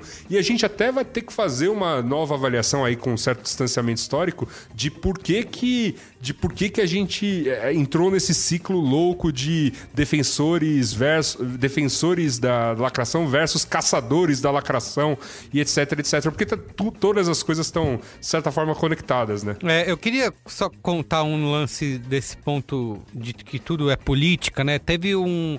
O Chuck Wendig, que é um dos autores de, de um livro de Star Wars, que tem representatividade, tem personagens gays, ele foi muito atacado por isso, né? Por estar usando Star Wars pra lacrar e tudo.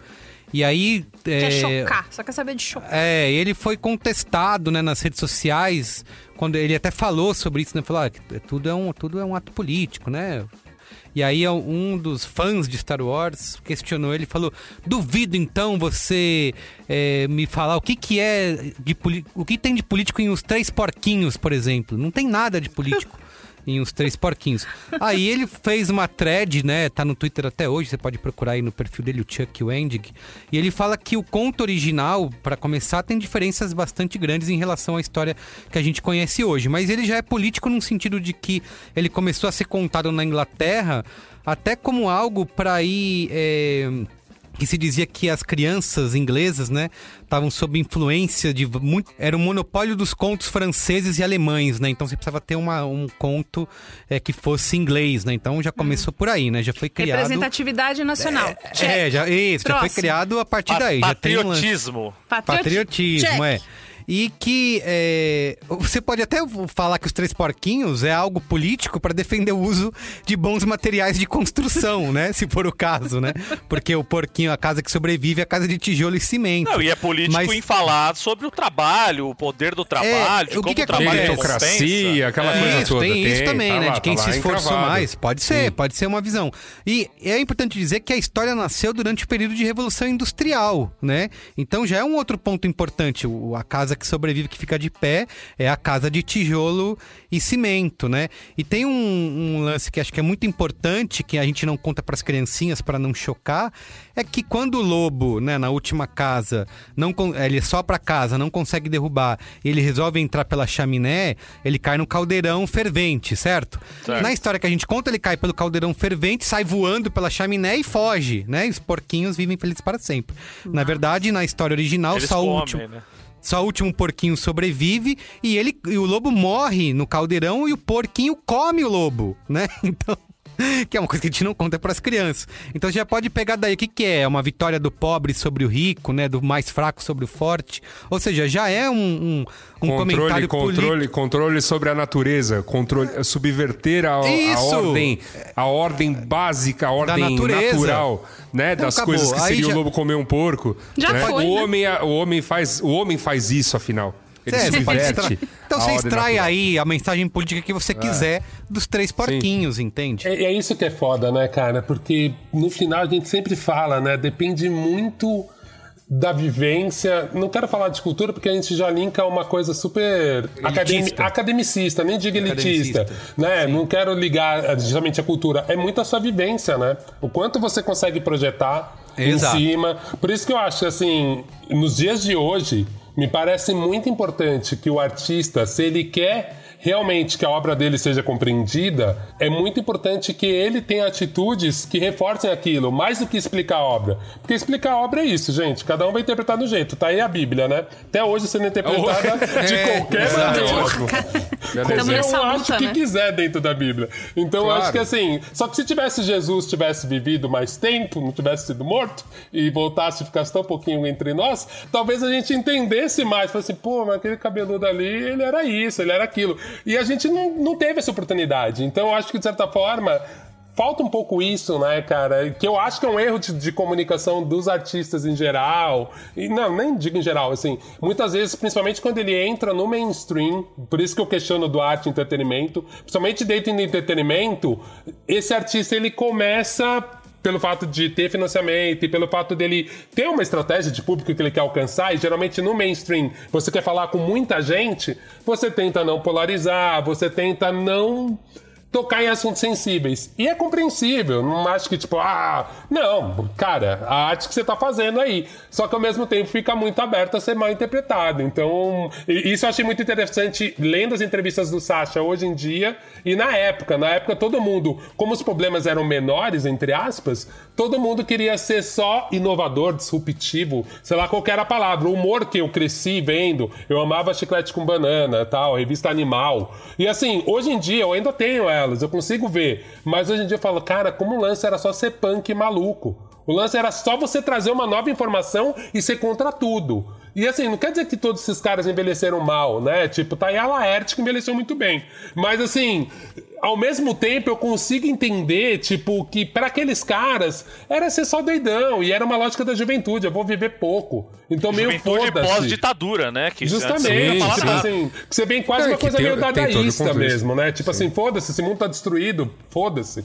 E é, hoje em dia já é uma outra coisa. Minha pergunta, né, dentro do que você tá falando, Olga, eu, eu tenho uma pergunta pra nós aqui, que é arte ela precisa se explicar ou assim, ela precisa de fato comunicar todas as nuances que ela que ela tem, porque assim, olha, o que a gente mais conhece na vida é artistas compreendidos pós a sua morte, né? Não é nem depois de várias obras ou vários anos de obra. Então, são artistas que viveram à margem da sociedade as- muitas vezes nos seus, nos seus tempos, né? Que não foram que, é, que eram considerados bandidos, que eram considerados profanos, Malditos. que eram malditos. E aí novamente trazendo pra cá, onde a gente hoje tem, né, goza de uma de uma maior liberdade de expressão ou sem, né, é, sem nenhum precedente na história da humanidade.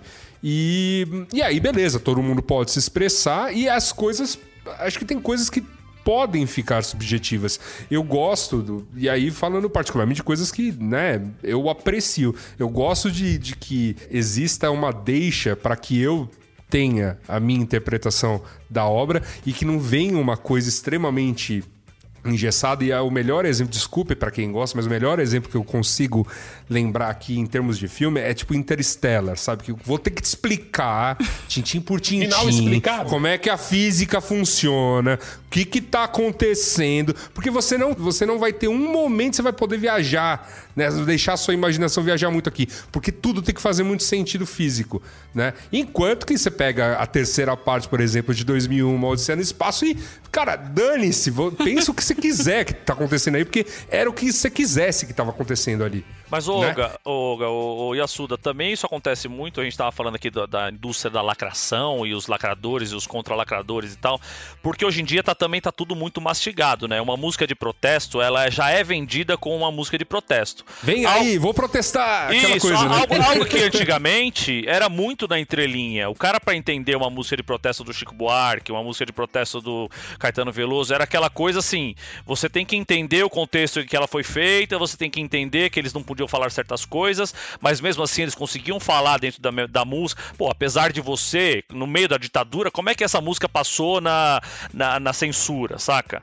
Então, e hoje em dia, não, é assim: essa música aqui é a favor da causa X. E você vai ter que engolir se não tiver essa música, nós vamos fazer duas vezes essa música e não sei o que. É tudo muito mastigado e tudo muito com lado.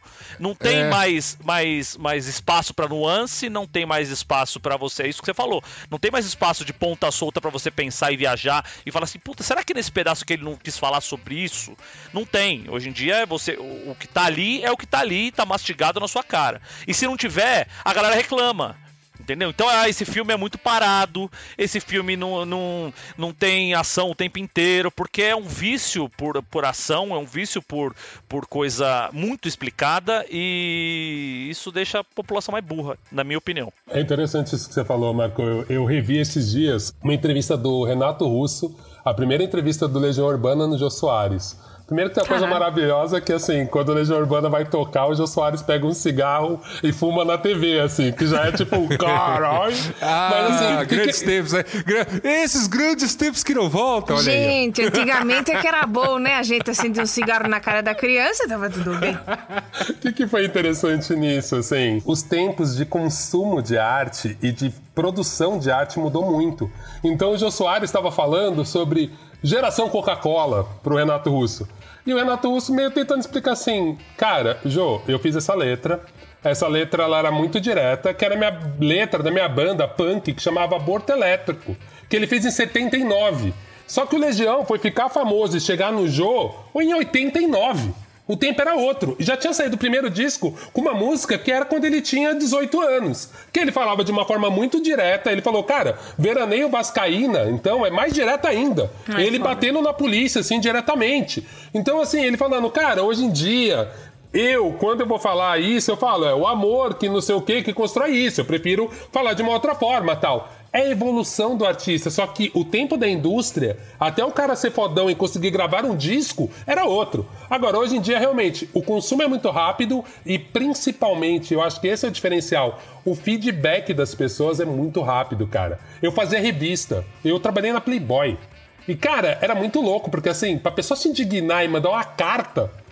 Tipo, meu, era, a pessoa tinha que estar muito indignada, ela tinha que estar com muito ódio. Você tem que tomar um tempo, E gastar depois- uma assim, grana, eu fazer um trabalhei no tempo que, tipo, meu, a internet era foda e depois no tempo que, tipo, velho, o cara ficava escrevendo na revista de carro. Eu trabalhei na revista de carro e a pessoa falava assim, é, mas é óbvio, né? O cara é celtista. Sei lá que desgraça, porque falou mal do Fiat. Entendeu? Assim, quando você viu o cara tava no seu Orkut te xingando, saca? Tipo, então é, é isso que eu fico, acho meio engraçado, assim, porque eu vejo que os artistas mesmo, eles também têm que dar uma resposta rápida. Então eu entendo que, que tem esse exagero dos dois lados, assim. Porque você fala, velho, eu já tenho que produzir e já tenho que pensar no feedback. E é isso que a gente vê, né? Desses exemplos que a gente deu dos artistas, assim, foda-se o feedback, velho.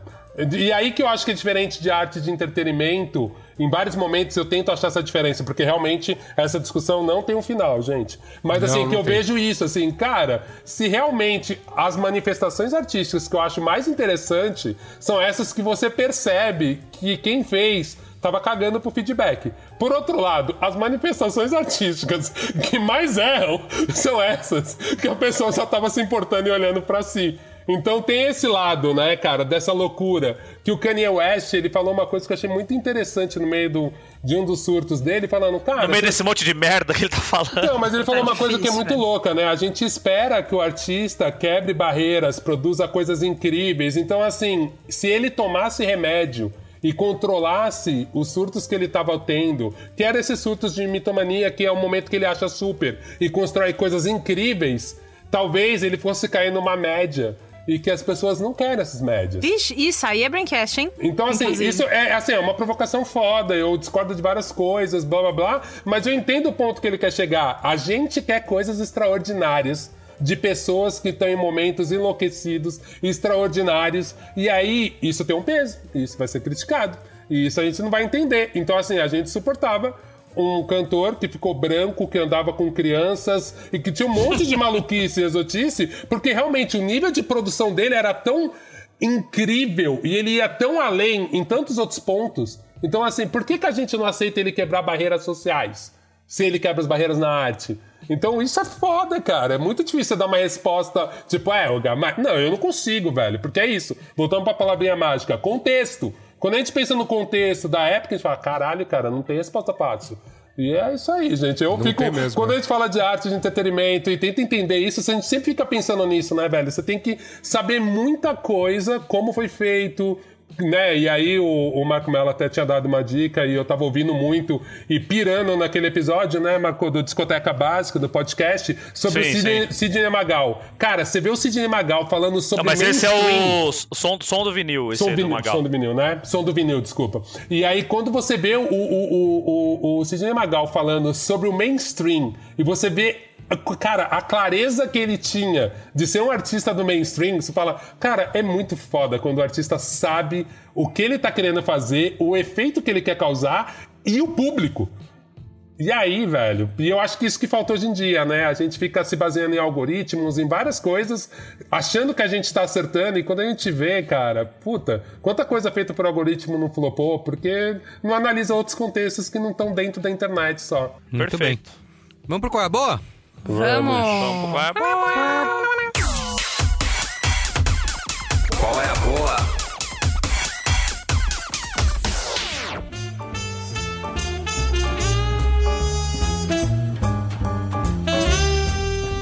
Existe uma maquiadora e blogueira chamada Bruna Tavares. E ela há muito tempo começou, é, junto com outras. é, com essa leva de blogueiras que tem a sua própria linha de maquiagem, ela também lançou a sua. Só que agora, faz umas duas, três semanas, ela lançou a primeira base que ela chama da linha de luxo dela, que é a linha BT, de Bruna Tavares, é, que é a BT Skin. E aí, ah, Bia, por que, que está sendo seu qual é a boa? Eu queria saber o que que você está vendo na Netflix. Então, é, eu falo bastante pouco disso, mas eu gosto muito de maquiagem. é, é, eles. Os meninos vêm eles sabem, né? Que eu- se eu tenho a oportunidade de pintar o meu olho como uma drag pintaria, estará pintado. É, e eu acho que a gente tem um mercado nacional de maquiagem que tava muito fraquinho, muito difícil. É, se ouvia falar pouco, quem gosta de maquiagem, quem se interessa por esse assunto faz tempo, sabia que às vezes eram, eram produtos que não tinham uma formulação tão legal, porque é uma parada que você tá passando na sua cara, né? Tem que, tem que ter uma boa formulação pra você não não pegar alguma coisa horrorosa e ficar com a pele é, é, machucada, enfim, ou irritada. E a Bruna Tavares, eu acho que ela é uma. E agora ela tem a própria linha dela. Ela é uma blogueira que é muito diferente. A primeira vez que eu ouvi ela falar. Eu fiquei de, nossa, ela não fala que nem criança. Ela fala que nem mulher mesmo, adulta, crescida. Ela não fica falando assim, oi pessoal, eu tô aqui pra mostrar a minha nova linha pra vocês. Ela fala normal, caralho. né? E primeira vez que eu olhei, eu falei, nossa, uma adulta, deixa eu ver o que ela tem pra falar, deixa eu ver o que ela tem pra me inspirar. Então, essa base, ela tem, acho que são mais de 30 tons de cor de pele. É, eu sei que ela fez em parceria com várias pessoas de vários tons diferentes, inclusive o Tássio, do Herdeira da Beleza, que é um, um canal muito foda sobre maquiagem com foco em pele negra. É, Essa base ela foi lançada com desde o tom mais, mais, mais claro até é, tons para pele negra retinta, que é uma coisa que não tem. Não tem. Não existe. Porra, Boticário tá aqui no Brasil há não sei quantos anos.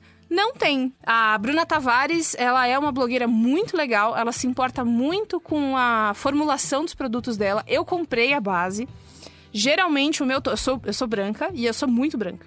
E geralmente o meu tom costuma ser o mais claro de, de coisas que eu vou comprar. E o dela, cara, não é nem de longe o mais claro. É muita diversidade, a linha é muito consistente em qualidade e a minha pele fica o quê? bonita. Aquela pele de que parece que nunca passou um nervoso na vida, nunca viu um boleto pra pagar. É, e eu acho que se a gente puder fortalecer esse mercado BR, que, que se importa com, com diversidade de verdade, não é tokenismo, é legal é importante. Então, se você, menino, menina, menine, que gosta de maquiagem, tiver a oportunidade, tiver vontade de usar BT Skin e tiver afim de provar, vai na minha, cola na minha que é sucesso que você passa de ano. Vai lá, Marquê. É o seguinte, nós estamos vivendo uma pandemia ainda, não sei se vocês sabem, apesar de todos os das pessoas nas- nos meios de comunicação ainda negarem que a gente está vivendo uma pandemia, e que a vida voltou normal e que os parques vão abrir e que você pode sair da sua casa, que não pega nada. Tem Estamos isso, é? tá, tá tendo isso. Então ainda tem um vírus aí no, no, no ar que tá Você matando. não tá- recebeu a vacina na sua casa? Você não Que comprou pelo AliExpress? Não, eu ainda comprei, não. Você não comprou. Eu vou te mandar o link. Coronavac. Literalmente, né? Literalmente no ar. E que. Então, isso a gente, as pessoas que têm noção da vida, ainda estão tendo que usar máscara para sair de casa. E a máscara, para mim, sempre foi um problema. Principalmente no, no começo da, da, da pandemia, que a gente ainda não sabia muito o que estava acontecendo, tá, era aquele terror. E pra você ir no mercado, você lavava tudo e não sei o que, e eu colocava a minha. Nossa. Você lembra, né? Eu colocava a minha máscara e eu sempre tive um problema com a orelha. As máscaras sempre apertaram muito a orelha e sempre trazia, ficava com aquela orelha de abano. Você saía por uma hora, uma hora de casa e já Dói, ficava né? com, a orelha- com a porra da orelha doendo e tal, não sei o quê. E eu fiquei meses nessa de puta que pariu, vou ter que pôr máscara, porra, vai doer a porra da orelha, que merda, não sei o quê. Até que eu fui impactado no, no Instagram por uma propaganda de um de uma máscara que ela prende aqui na cabeça, ela vem, ela não tem na orelha, né? Ela prende no queixo e prende aqui em cima da- no, no cocuruto, livrando a sua orelha dessa desgraça. E o melhor, o dinheiro, o dinheiro dessas máscaras vai para as costureiras que estão costurando essa máscara. Eu tô falando da Fashion Masks. Fashion Masks é uma marca, pode-se dizer uma marca criada pelo Instituto Resocial, acho que é assim que se fala, que é que eles, eles fizeram uma espécie de cooperativa de costureiras em que eles estão fazendo, produzindo essas máscaras e o dinheiro, a maioria desse dinheiro vai revertida para essas costureiras que estão costurando essas máscaras. Isso é assim, máscaras de ótima qualidade, tamanho bom e não aperta a orelha. Então, é boa demais, tem a máscara antivírus, tem as máscaras mais caras, mas essa máscara, a máscara padrão deles é bem boa. Eu comprei, você compra cinco, acho que paga nove reais ou oito reais e uns quebrados em cada máscara. Comprei pra mim, comprei tamanho de criança pro Antônio também, pra ele não ter que ficar com o negócio na orelha. Então fica a dica aí dessa máscara que é maravilhosa e salva a sua vida pra sair de casa e não ter que ficar preocupado com a orelha que vai, vai ficar em carne viva no fim do dia. Estou, estou adquirindo uma nesse instante. Isso, então. Você pode achar no Instagram, que é fashionmasks.all. Fashion, F-A-S-H-I-O-N, masks, M-A-S-K-S, ponto A-L-L. Ou no site, direto no site dele, que é fashionmasks.org. Procurem aí, comprem com os caras, porque assim, você vai ajudar um monte de gente que tá costurando essas máscaras, você vai ajudar a sua orelhinha maravilhosa, que já carrega fone, já carrega brinco, já carrega óculos, já carrega um monte de coisa e não tem que mais não tem que ficar carregando máscara. E use a porra da máscara. Saiu da porta de casa pra fora, usa a caceta da máscara. Ninguém vai morrer de usar máscara na rua. E você vai proteger você, você vai proteger outras pessoas e você não vai ser tirado de bolsomínio no meio da rua por estar sem máscara ou com a máscara no queixo. Que é, Seu- vamos combinar, o pior cenário. O pior cenário é ser confundido com um bolsominion arrombado na rua. Então, esse é o meu qual é a boa. Não seja confundido com um bolsominion arrombado e poupe as suas orelhas da máscara que aperta e você vai sair com a orelha de abana no final do dia. Muito bem. Luiz Assuda, vai lá. Qual é a boa? Bom, qual é a boa é um podcast, né? Faz um tempinho que eu não vim aqui, então tive tempo para consumir várias coisas. Então consumi uma temporada inteira de um podcast, veja só vocês, né? É um podcast maratonando. É um podcast né, da Repórter Brasil chamado Rádio Batente. Rádio Batente é o nome do feed, mas lá dentro vão ter temporadas ou programas especiais. E o programa que eu tô aqui para recomendar, que acabou já os oito episódios desta segunda temporada, né, é chamado Trabalheira. Ele é tocado pelo Carlos Juliano Barros. É, você ouvinte mais atento e você, Carlos Menino, lembra-se dele naquele programa que a gente fez de Gig Economy. Grande Caju. Grande Caju. Craque do O meio ca- campo. Craque do meio campo. É, e o Caju, ele... Na época tinha dirigido, né, um, um Eu quero só aproveitar aqui, né, que você deu a deixa pro Jabá. É o Braincast 307, chamado. Economia dos Bicos. Tá? Economia dos Bicos. Publicado em abril de 2019. Procura É um lá. grande e programa, viu? Bem interessante. Grande programa. Acho que rolou um bom serviço. Então, eu acho que ele gostou do formato, porque ele, ele vinha do cinema, né? Vinha de documentário. E, e agora ele tá né, nessa empreitada de podcasts, duplando né, com a Ana Aranha. E são oito programas em que ele se dispõe a falar sobre o momento atual do trabalho. Então, não é apenas a questão dos aplicativos, mas a questão do direito do trabalho, a questão de sindicatos, a questão de tecnologia, a questão diversas questões que estão influenciando, né, é, é, o, o funcionamento dos mecanismos que antes defendiam, né, é, é, os direitos do trabalho. Muito legal, assim, eu, eu gostei. É, é diferente, né, o, do que a gente faz aqui dessa coisa de mesa redonda, é, fala soltas, piadinhas. Não, é bem, é bem roteirizado, né? Mas eh, são curtos, né? Então, ao mesmo tempo que ele consegue dar uma profundidade com entrevistas, com, com dados muito, muito contundentes, por ser roteirizado e perder menos tempo nessas gracinhas de comentar é, piadas de Marco Melo, comentar dica de Beatriz Fioroto, é, ele consegue ir direto ao ponto. Então são 30 minutinhos cada programa, são oito episódios nessa temporada aí de trabalheira. Eu acho que assim, numa lavada de louça plus lavada de banheiro, você matou a temporada inteira. Muito bem. Olha, no meu Qual é a Boa aqui, eu não vou, como sempre... Como sempre não, né? De vez em quando eu faço roubo no jogo e uso algum filme que eu falei no cinemático. Não né, rouba, você tá sendo sustentável, entendeu? Eu Sustentável, é muito isso. bem. Bien- Muito bem, muito bem. É, eu gravei, tá, além do Borá, né? O sequência do Borá, Borá 2. Borat. Borat no cinemático dessa semana. É, a gente falou também sobre On The Rocks, novo filme da Sofia Coppola, que tá lá no Apple TV Plus. Você pode ouvir tudo lá no cinemático.b9.com.br, né? Procura no seu aplicativo preferido aí, vai ouvir nossas conversas. Mas eu queria aproveitar aqui, teve a Mostra de São Paulo, né? Mostra Internacional de Cinema de São Paulo, que já vai ter acabado quando esse programa for publicado. É, mas você pode requisitar aí pro seu streaming favorito. Olha aí, Amazon, Prime Video, quem sabe botar esse documentário que foi o meu filme preferido até agora que eu assisti na Mostra de São Paulo, que é o Feels Good Man. Ou como diria, como é, Bia Fiorotto? Você falou que tem Feels a... good, man. Isso, exatamente, é isso aí.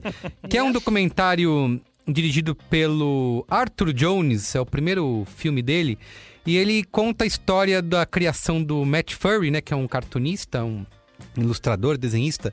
Ele é o criador do Pep the Frog, né, um personagem simpático, né, de uma HQ e de como esse personagem foi sequestrado aí pela direita alt-right americana durante as eleições de 2016.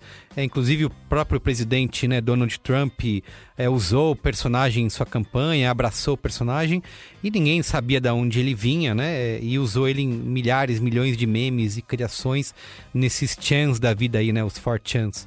É, E aí o documentário tem esses dois lados, né? De mostrar como que a internet se apropriou desse personagem e transformou ele num símbolo de ódio, que ele acabou sendo classificado oficialmente como um símbolo de ódio, e como isso afetou a vida do artista, né? Do Matt Fury, que é um cara super de boa, sereno, né? Buena onda, e que ele é, assume que ele foi. que ele foi ingênuo, né? Nesse caso, ele achou que ah, não era nada, tudo bem, não, não tem nada a ver, e de repente isso toma uma proporção que acaba afetando a, a vida dele, porque ele vê o personagem que ele criou estampado aí como símbolo de ódio pela, pela extrema direita americana em vários lugares, né? Dominou a internet de 2016 em diante, de como ele vai lutar para tentar retomar esse personagem é, como a sua própria criação, né? Então acho que vale por isso, né? Por ver o lado é, da internet se apropriando e o lado artista, né? De como você vê uma criação sua ser usada para esses fins e de como é, isso pode ser retomado, né? Isso,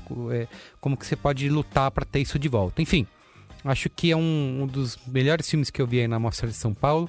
Recomendo que você procure e fique de olho para ver onde ele vai aparecer. Feels good, man. Tá? Vai lá. Corta Ô, essa. Vou aproveitar o gancho da mostra e vou falar dos dois filmes que eu consegui ver. Tá rolando muita coisa boa ao mesmo tempo, gente. Tá foda. Eu tô trabalhando muito. Mas esse ano tem uma coisa que é bem interessante, porque a mostra Quer dizer, é interessante. É o que tem, né? A mostra É está isso, sendo é. feita É pra online. feito. Então são, custa apenas 6 reais para você ver os filmes, você aluga e você fica durante 24 horas, você pode assistir.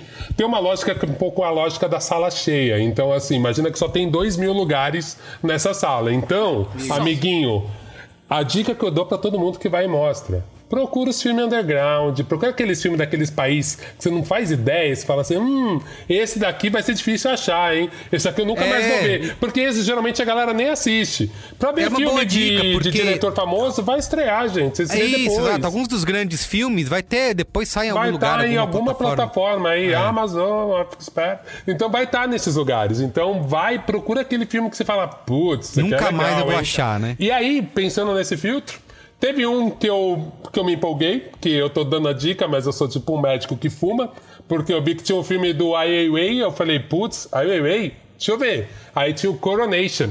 Cara, foi muito interessante assistir. Vi esse também. Foi muito interessante ver o Coronation, porque ele fala, ele, o Ai Weiwei, ele é um artista plástico, né, pensador, blá blá blá, Pera, que ele tá como que exilado. se escreve o nome? Porque são muitas vogais. É aí. Aí, W-E. W-E-I, W-E-I. Ai Weiwei. Isso. O Ai Weiwei é bom falar, né? É um dos, um dos artistas, né, ativista social, né, mais famosos da China, né? Esteve preso, tá, hoje está exilado. Ele, ele colabora, ele faz diversas obras, né, até de arquitetura, ajudou a, aquele estádio famoso, né, da Ninho de pássaro.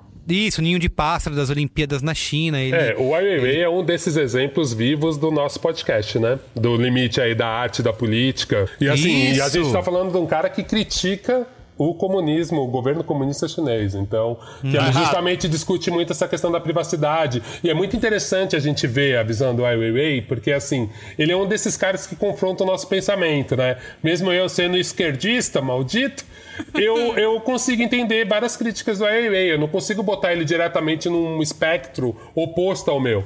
Né? Então acho que isso é uma das coisas mais interessantes na obra e, na, e nas críticas do Ai Weiwei, né? Ele é um filme que você percebe, o Coronation, agora voltando a falar do Coronation, é interessante porque ele mostra a, o começo né, dessa, dessa crise é, sanitária da doença em Wuhan, só que a perspectiva das pessoas comuns. Então, assim, a perspectiva do cara que foi trabalhar em Wuhan para construir um hospital e ele não pode voltar para a cidade dele porque a cidade está isolada. É a perspectiva de um jornalista, de um médico. Cara, é bem interessante, assim. O tempo do filme, cara, as transições são muito foda, assim. Melhor uso de drone em tempos. E tem os dois lados, né, é, Olga, que é, o- é a, a eficiência em, em que eles tiveram em combater, né, em, em enfrentar a pandemia, né? E tem um outro lado da, do, do errado, do que não deu, do que não deu certo, né? Do que era é, é, é burocrático, né? Ele Total, mostra esses dois lados. E total. lembrei de você, Olga, assistindo Coronation, porque eu vi que lá em Wuhan, já o que deve ser abril, né, maio, a galera usava aquele termômetro, em vez de medir na testa, Foi tava medindo no pulso. fiquei, foi o momento então, que eu fiquei chocado. E agora? eu fiquei Mendonça? chocado porque teve uma pessoa, a maioria mediu, eu vi três usos, três usos, dois foram corretos e teve um lugar que a pessoa mediu no pulso. Eu já fiquei indignado, falei, começou ali. Né? Antes do WhatsApp do Titio Reaça já estavam medindo errado. Tava ali. Mas o que eu acho interessante no filme também, além disso, além dele mostrar né, o que funcionou e o que não, não funcionou, a gente vê um país que as pessoas, de certa forma, o governo cuida de você, mas a sua privacidade tem um preço dessa- desse cuidado. Então, assim, você vê um lugar que as pessoas elas vão para o hospital, elas podem ir, diferente dos Estados Unidos, elas, elas podem ir para o hospital e gente que estava presa no hospital meio que cansada, assim, porra, por que, que eles estão me segurando aqui? Eu já tô bem. Então tem, tem vários momentos que são bem interessantes do filme. Um outro filme que eu quero indicar também, e eu acho que esse filme, pra mim, ele, ele bate um pouco com o momento que eu tô sentindo, desse momento de tipo assim, gente, vocês ficam questionando a lacração, mas olha só, tem lugares que não questionaram várias coisas e eles estão bem piores que a gente, que é um filme que chama Welcome to Chechnya. Bem, o Welcome to Chechnya é um documentário desse ano que mostra uma, uma ONG russa que eles trabalham, uma ONG que ela procura, ela resgata, na verdade ela, entre aspas, sequestra é, membros da, da comunidade LGBTQ que estão na Chechênia. Por quê? Porque a Chechênia elegeu um louco pior que o Bolsonaro, que ele fala abertamente que, tipo, puta, tem que matar gay mesmo, e eles estimulam até as próprias famílias a matarem gays e lésbicas, enfim, a comunidade inteira. E aí mostra o trabalho dessa ONG que, meu, o lance deles é pegar as pessoas trazer para a Rússia, que não é um país que gosta também, né? Já Isso, que exato. o Putin meio que apoia esse cara, mas é um pouquinho melhor. E, meu, tentar mandar essas pessoas o mais rápido possível para fora do país.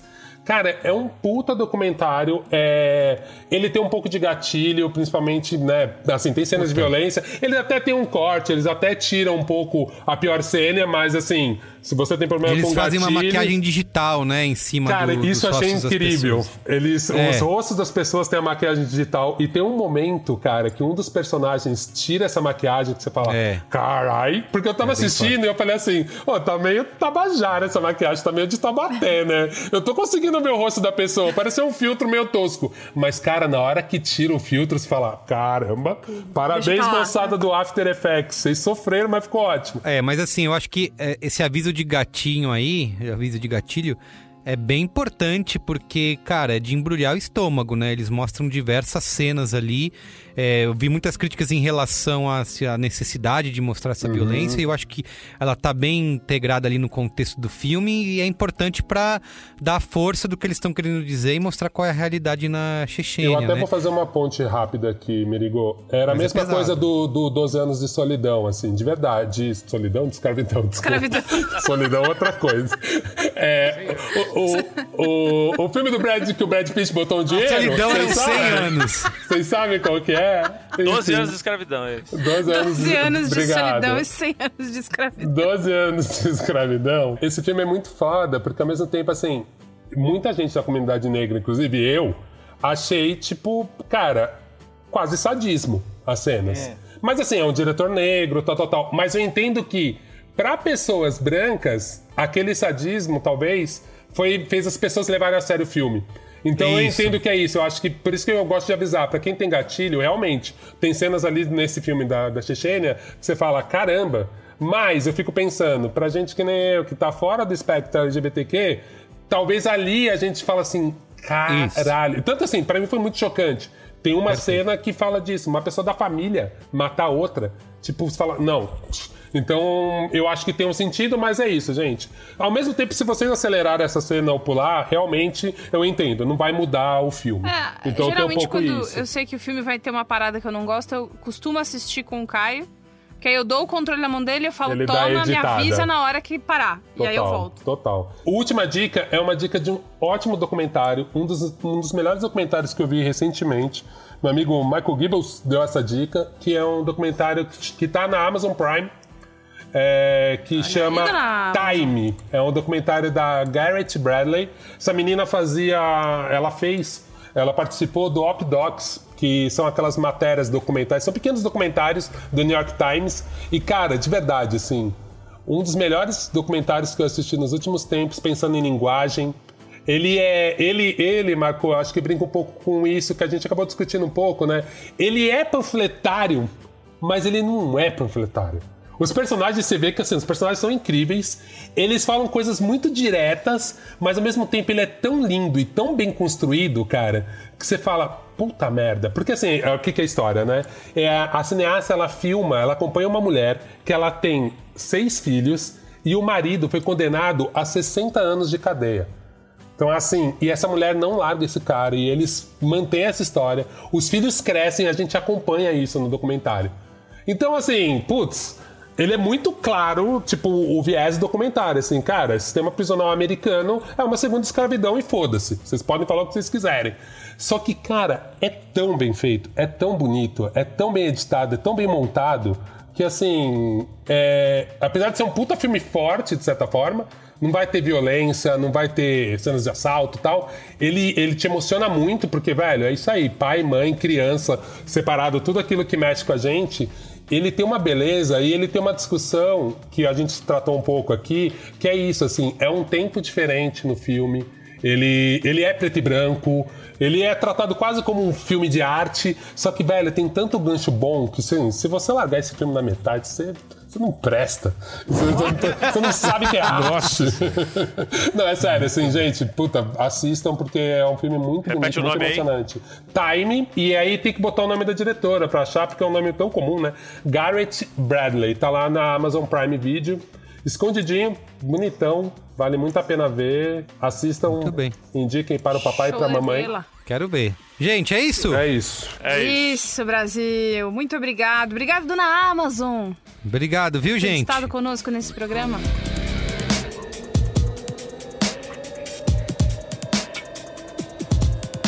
Então é isso, gente. O programa de hoje fica por aqui. O Braincast é uma produção B9, apresentado por mim, Carlos Merigo, hoje na companhia de Bia Fioroto, Olga Mendonça, Marco Melo e Luiz Assuda. Eu faço a coordenação geral junto da Juva Lauer e Cris Bartz. A produção é da Beatriz Fioroto, apoio à pauta Diago Vinícius. A edição é de Mariana Leão, com a supervisão de Alexandre Potashev e apoio de Andy Lopes. A identidade visual é feita pelo Johnny Brito, coordenação digital por AG Barros, Pedro Estraza, Lucas De Brito e Iago Vinícius, e o atendimento e comercialização por Raquel Casmala, Camila Maza e Thelma Zenaro. Valeu. Valeu! Valeu. É Beijo, nóis. gente. Tchau. Tchau. Beijo. Tchau.